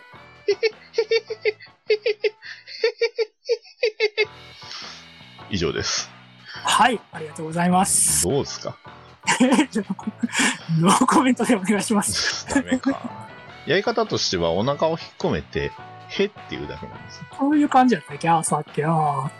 うん。ちょっ、ことれ映画見に映画見てから直後にやったんで、ああ、こんな感じだから、真顔でできるんですよ、これ。っああ、そうなんですね。あ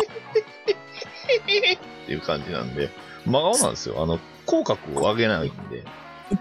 おいそう。だなかるら、割と、引きつけっていう感じですね、どっちか。なるほどね。スマイルじゃなくてスもマイ大ル丈じゃ夫ない。はい。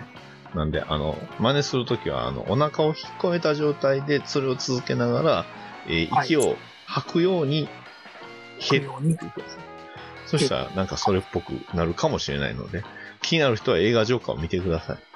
はい。えー、 ひどこい。の番組聞いてる人は大体見てるけど、まあ、 そうじゃあ見次、直してみます。見直しましょう。はい、次、バットマン、カーソーボホワイトナイト。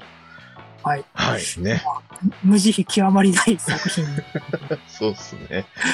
うん。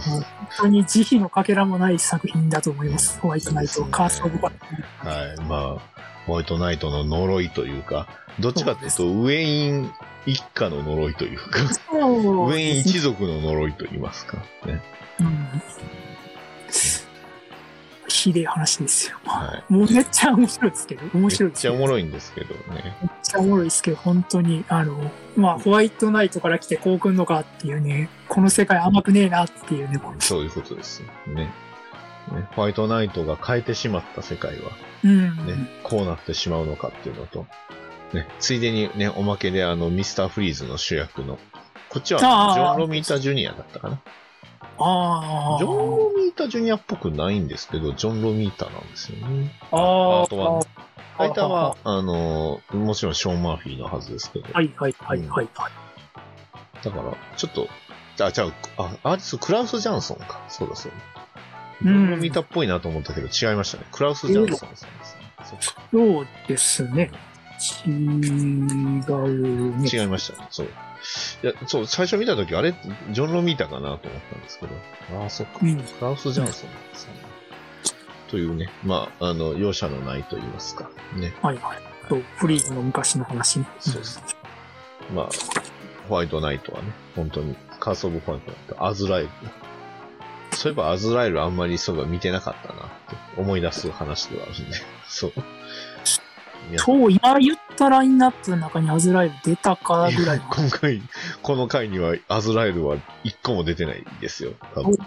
ですね、多そ分。もそも翻訳でアズラエル出てるのは、あの、ああ、あれに出てる。で、バットマンレガシーに出てます。レガシー出てました。レガシーに出てたっけあの、ベインと戦うシーンと、あーバットマンとああ、そっか。じ重要な作品ですからね、一応バットマンの中あで。ーまあそうですね。ありましたビッチあの、ビッチさんじゃないけど、あの、バットマンパニッシャーしか思い出せなかったですね。まあ、あとは、ノーマンズランドね、ショープロさんの。ああ、そうか、そうか、そうか。あのええー、不明出なてる翻訳のアズラエルは本当少ないですね。ないですね。はい。で、えー、っと、あ、もしかして、そうですこね。れが最後。リーゴかカース・オブ・ホワイト・ナイトで終わってるんですでね。、そうですね、DC はそう2020年、21年、21年の2月で終わりですね。ああびっくりしたね。そっか。そう本当に、だってそっからスパイダーゲドンあ、。見たかったんですトランねス。フォーマー、で、ウルトラマン、ライズ・オブ・ウルトラマン。そうか。カース・オブ・までか。で、エターナルズだ。ジョン・ロビータ・ジュニアがここへ出てきました。まあ、エ映ター画ナル合わズせですまあ、ね映。画合わせですね。うでん、トライアルズ・オブ・ウルトラマンか。うわぁ、うわぁ、これで終わりなんだ。 2021年。ねえ。皆さん、本当に今あるうちのバットマン、まあ DC 関係どれも名作ばっかりなんで、そうですね。ま見つけあ、たら買いましょう。手にまかあけ我ま々しょう。ね声が大きくなってた作品ゆえにもあの名作はもちろんあります。まあまあまあね。うん当然我々のあのこ好みが反映されて、こう、ちょっと作品で強弱がありましたけまあど、まあまあ、強弱だいぶ強公く約です通りするような作品はやっぱり、うん。それなりのもんがやっぱり海渡ってきてますからねそう。ですね。うん僕が、あの、いまいちだったって言ってるのは、あの、未翻訳ばっかりですから。ううんん。デス・オブ・ニューポーツとかね。 DC、アストロシティとか、DC そうか。いや、本当に出てなかったんです。ああ、もう、そうですね、もう終わり、ないんですもんね。うん。一応、だから翻訳で最後は、えーっと、トランスフォーマーとね、あーダークサイバートロン1、2かな。うん。うん。っていうことでね、トランスフォーマーですけど。IDW ですよ。そうか。3月か。2022年の。まあね。うんまあまあまあ、ね。まあちょっと、ぐらいかそうですね。ビレッジちょっとっていう感じはしてましたけどね。うんまあまいや、本当にね。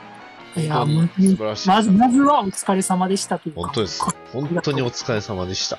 うん。本当にあの、ショープロさんがその、ニュー52とかに代表されるような、その、現行のバットマン、最新のバットマン作品とかをシリーズで出してくれてるイメージだったんですけど、反、まあ、反面、その、ビレッジさんに関しては、割とこう、クラシックな名作を出してくれてるなっていう、ニューフロンティアであるとか、そうファイナルクライそうですしねで、特にやっぱりその、クライシス系もそうですし、そのフラッシュポイントもそうですけど、すごくその、歴史として重要なク重要なロスオーバーイベント。考えておいた方がいいですよっていう、そうですね。ね、それこそ、向こうのファンはみんな知ってて当然みたいな、うんそういうところをすごく抑えてくれてたのそうでで、すね。本当に、そう、ビレッジさんの作品を買ってれば間違いないっていう、それだけのやっぱ信頼感はありましたね。近年でいうとブラックレーベル作品とか、まあ、あの、単発で読みやすい作品が多いんですよね。だから、こう、ですね。続いていくものではなくて、割と短くパッとこう、この作品っていうので読める作品も多かったので、本当に初心者にもありがたいラインナップですよね、ビレッジさんはね。かと思えばミスターミラクルみたいなのがね、出てきたりとか、そうです。すんしてたんですけど、本当に、まあ、一つで完結してますから、ううんん。まあ、ある意味、まあ、歴史として重要な作品が多くうん。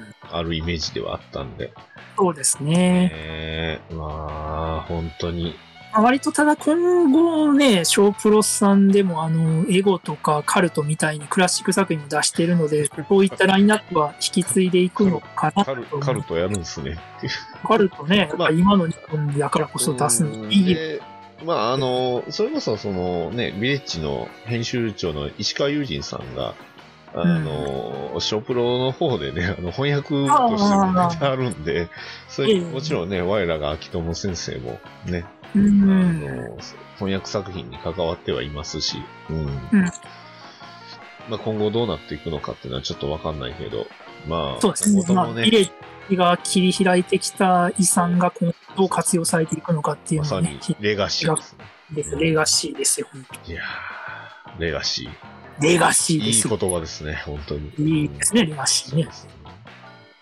このレガシーをね、引き継いで、まあ、続いていくこそ、ことがすごく、すごく大事だと思うんで、今ま回のまあ企画の趣旨なんですけれどあ、も、はい。おここまあ、なんで我々は発こんな表しましょうレビューをしているのかっていうとですね、まあ、単純に我々は呼んでんだぞ、持ってんだぞというマウント行為ではなくてですそうねで、すね。まあ、今後、先ほど言ってた、まあ、そのコミックショップさんであるとか、まあ、ネット、まあ、あとやっぱりね、多くなってしまうのは、どうしてもやっぱり中古古本で流れてしまう本が割と供給になってくるかなと思うんですけど、そう今日紹介したコミックに関しては。うんただそういうものをもし見かけた時にですね、うんこの番組を聞いているあなた方に買ってほしいっていうこそとうなんでですすねね。。僕の思いと。あのね決して、うんあの、クソ転売ヤードの手に、こう読むつもりもねえやつの手に渡すには、こうね、僕はね、やっぱり我慢ならないんですよ。こそううですね。あの、今回、まあ、アマゾンさんでもとは言いましたけど、なんでわざわざアマゾン .com というか、まあ、公式のって言うたのかっていうか、あの、やっぱ個人で出してるものとか、まあ、他の商店さんが出してるものも、やっぱだいぶ割高なんですよね。で、そういうふうに、付加価値つけて売ってしまうと、結局、広がっていかないっていう。いかないですからね。それはもう本当に、一番、まあちょっとねう、ん今現行ホームページの、ビレッジさんのホームページには定価が書いてあるので、まあちょっとそこも一回比較してみて、自分の中で折り合いはつけていただいたらいいかなとは思うんですけそうどで、すねまあ2万とか万超えてるもんに関してはちょっと、とは思いますね。その、やっぱり結局、その転売ヤードも肥やしになる行為。そうですね。こで、れにやっ味をぱり決めてしそうまなんうですよ。一番怖いのはやっぱり、アメコミはそういう風にその値段釣り上げたら、ね、売ることがあのでき売るれるって思っマニア、買い上がる、されると、うん、ガンプラと同じことにしてそまうすなんですよ。あんなに言ってしまえば、その、販販販販売のその販途も広いし、あの、それこそまあ、ガンダムっていう一大、まあ、IP ですけど、それをも、それを持ってさえしても、あんなに値段が上がってるっていうのは、やっぱ異常やと思うんですよね。うん。だってあんなにバンダイさん力あるじゃないですか。はずなのにですそよ。のあバんなにンダイさんが力あるプラのモにデルがガラガラになってたっていう惨状をね知ってますからね。で、ものによってはそのべらぼうな高さになる、うん値段になってるっていうのはやっぱり異異常なので異、常ですね。うんなので、やっぱり、それは、そういうのに目をつけられたくないっていうのはやっぱ大きいので、でこの番組を聞いてらっしゃるリスナーの皆さんはもう転売屋はいないと僕は信じていますのまあ間違いなで、くいないでしょう。うん。少なくともその手放す人はいるかもしれないですけど、釣り上げてその、そのために買うような人はいないと思うんで、値段釣り上げて売るために買うような人はいないと思うので、うん。まあ手放される方は中にはおられると思うそのれで、はね、もう、それは仕方ない。まあ、今回ご紹介している本たちを、まあ、新刊、古本に関わらず見かけたときは、うん。我々が進めてたなっていうことをちょっと心に留めておいていただければ、ちょっと買っていただく、レジに持っていく後押しができるかなとは思ったんですけど、という、そ奴ういう、らの手に渡る前にあなたが買ってください。そうですあね。なた方が買ってください。うん。アメコミファンで今ある在庫は独占しましょう。そうですね。これが正しい形の消化の仕方だと思うんですね。ですね。はい。その一助となればと思いまして、今回の企画をプレゼンさせていただきました、ダディさんには。はい。本当にありがたかったですね。ええ。途中僕も聞いてるだけみたいなか、あのー作品ももちろんあり ましたよね やっぱ僕はバットマンにその偏りすぎてますので。はい。まあまあ、僕もまあ、それはどっちかというとバットマンですけど、はい。あと、オムニバス系を意外と読んでなかったなっていうのそうは、です今ね回、。意外と、 ああ、全部読んでるかなと。ニュー52い一個だけみたいなやつは、あれは本当に、うん、自分でもよう勝ったなと思いましたよ。うん。ジャスティスリーグとかね。入り口いっぱい見れるのは面白いと思いますね。こんな作品あるんだっていうのね。うん。いやー、本当にね、まあ、今後どうなっていくのかっては、本当全然わかんないです。ショープロさんも、そうね、ですねどんなん出すのかも本当に全然予想もつかないし、実際それこそね、トム・キングがどうのとは言いましたけど、うーんシティ・オブ・ベイン売れんのって、売れないんじゃないのって思いますよ。まあだからこそ通販限定、まあ、通してるんでしょうけど。そうそうそう。まあまあ、ね、出してくれる分に関してはやっぱ買いますけど。まあそうですね。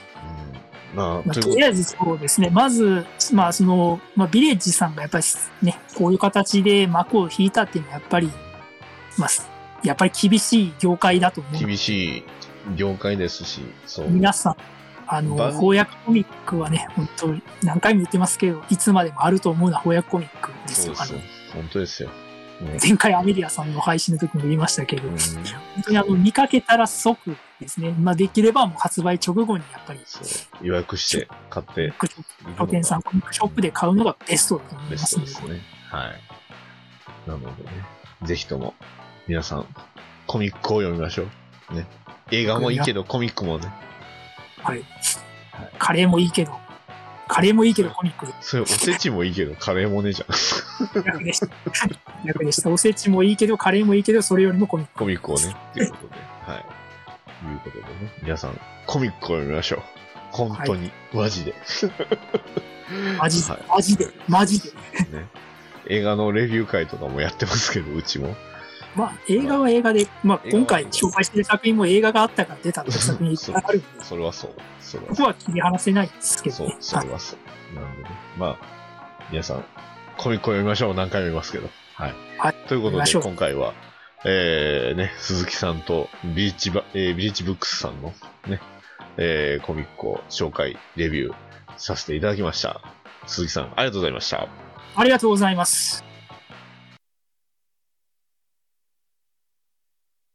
ひらり舞うひとひら導かれ見上げた先へ二つの色がにじみ溶けてくよいしょ。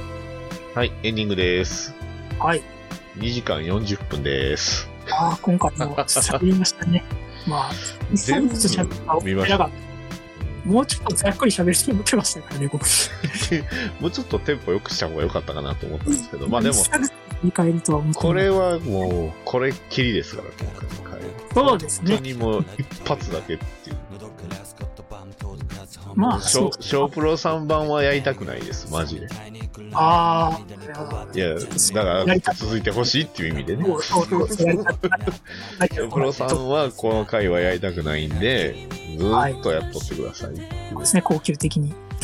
まあ、まあまあ、もちろんショープロさんビレッジ、まあそうですね、やっぱこの公安にやっぱりアメコミ2大出版でしたからね、翻訳。だね。ね他にもあるんですけど、ジャイジャイブさん、パイインターナショナルさん、ね、いろいろありますけど。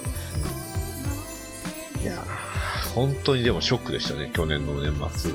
割いやとでも年末ね、ショックなことが割と多多かかったですね、ったそんですよこもそたしこがとにかく、やっぱり多かったので、うんそうですね。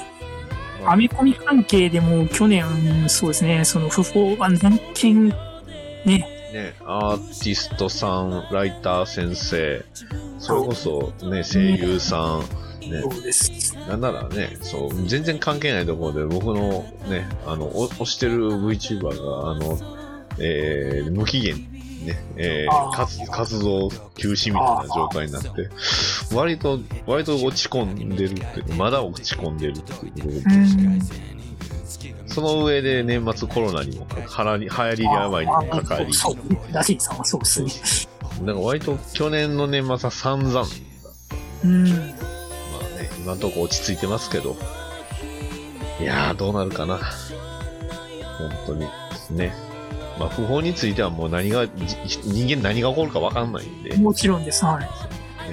まあ、本当に自分が元気なうちにコミックをいっぱい読んどこうと。そうですね。まあまあ、今回紹介したビレージさん、もちろんあの、我々が分類、分野としている DC のみの話ですから、そうでですね。マーベルも大量に出てますからね、本当に。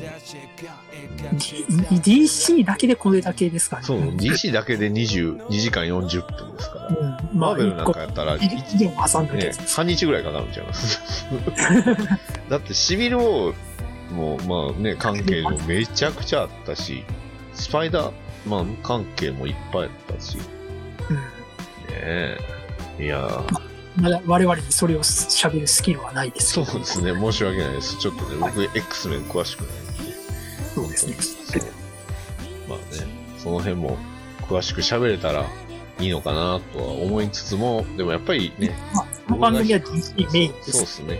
基本 DC メインと、あと、まあ、僕がバットマンが好きだから喋ってる。別にアメコミだからバットマン喋っ、あの、バットマン喋ってるわけじゃないんで。うんそううんうん。バットマンだからバットマンを喋ってるわけですから。そう、そうなんです。ですのでね。はい。まあ別にあの、アメコミに限らず、うちの番組は基本何でもいいと思って、えー、DC ラジオを外しましたので。ああ、そうですよ。ね。はい。ということでね。まあ、はいガンダムはね、別のところで喋ればいいと思うんですけどね、そうですね。はい。これ以上。またね、有馬さんと映画の全然関係ない映画の話したりね、ああ、そうですね。えー鈴木さんともまたね、いろいろお話できればと思っております。ああ、はい。ありがとうごはざいいます。。またお誘いしますので、あ、よろしくお願いします。まあ、前回2年空きましたけれども、はいいえ。いえ今回、次はもうちょっと早く、はい。何かはいあればいいんで。はいはい上げていこうと思いますので、はい。はい。よろしくお願いします。ということではい、なんか宣伝することありますかし鈴木さん。そうですね。まあ今、 今日はだって宣伝し続けた回ですから、そうですね。あの、コミック買ってください。はい。見てください。もう、それしか言うてないですけど、ほんとそうです。コミック買って読んでください。ねそうですね。 で、もし感想を言いたかったら、ハッシュタグ、ハッシュ BDMH、ほとんどついてる、D B、BDMH、もしくはまあ、僕にね、DM で喋らせろ、こらっていう風に言ってもらってもいいですし、ね。はい。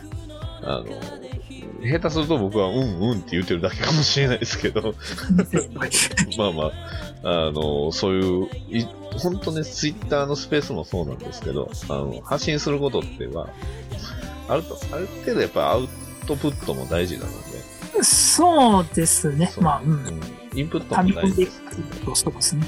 アウト両方バラアンウスよく。トそう、バランス取れたら、ね、あの、またね、あの、他にも DC ラジオじゃないけど、ね、YouTuber とかもね、増えてくれればいいなと思ってますんで、うんうんうんとういん。うことでね、えーコミック系、えー海外コミック、ね、特に DC 系の、えー、YouTuber さんの、えーねえーお声をお待ちしておりますということで、はい。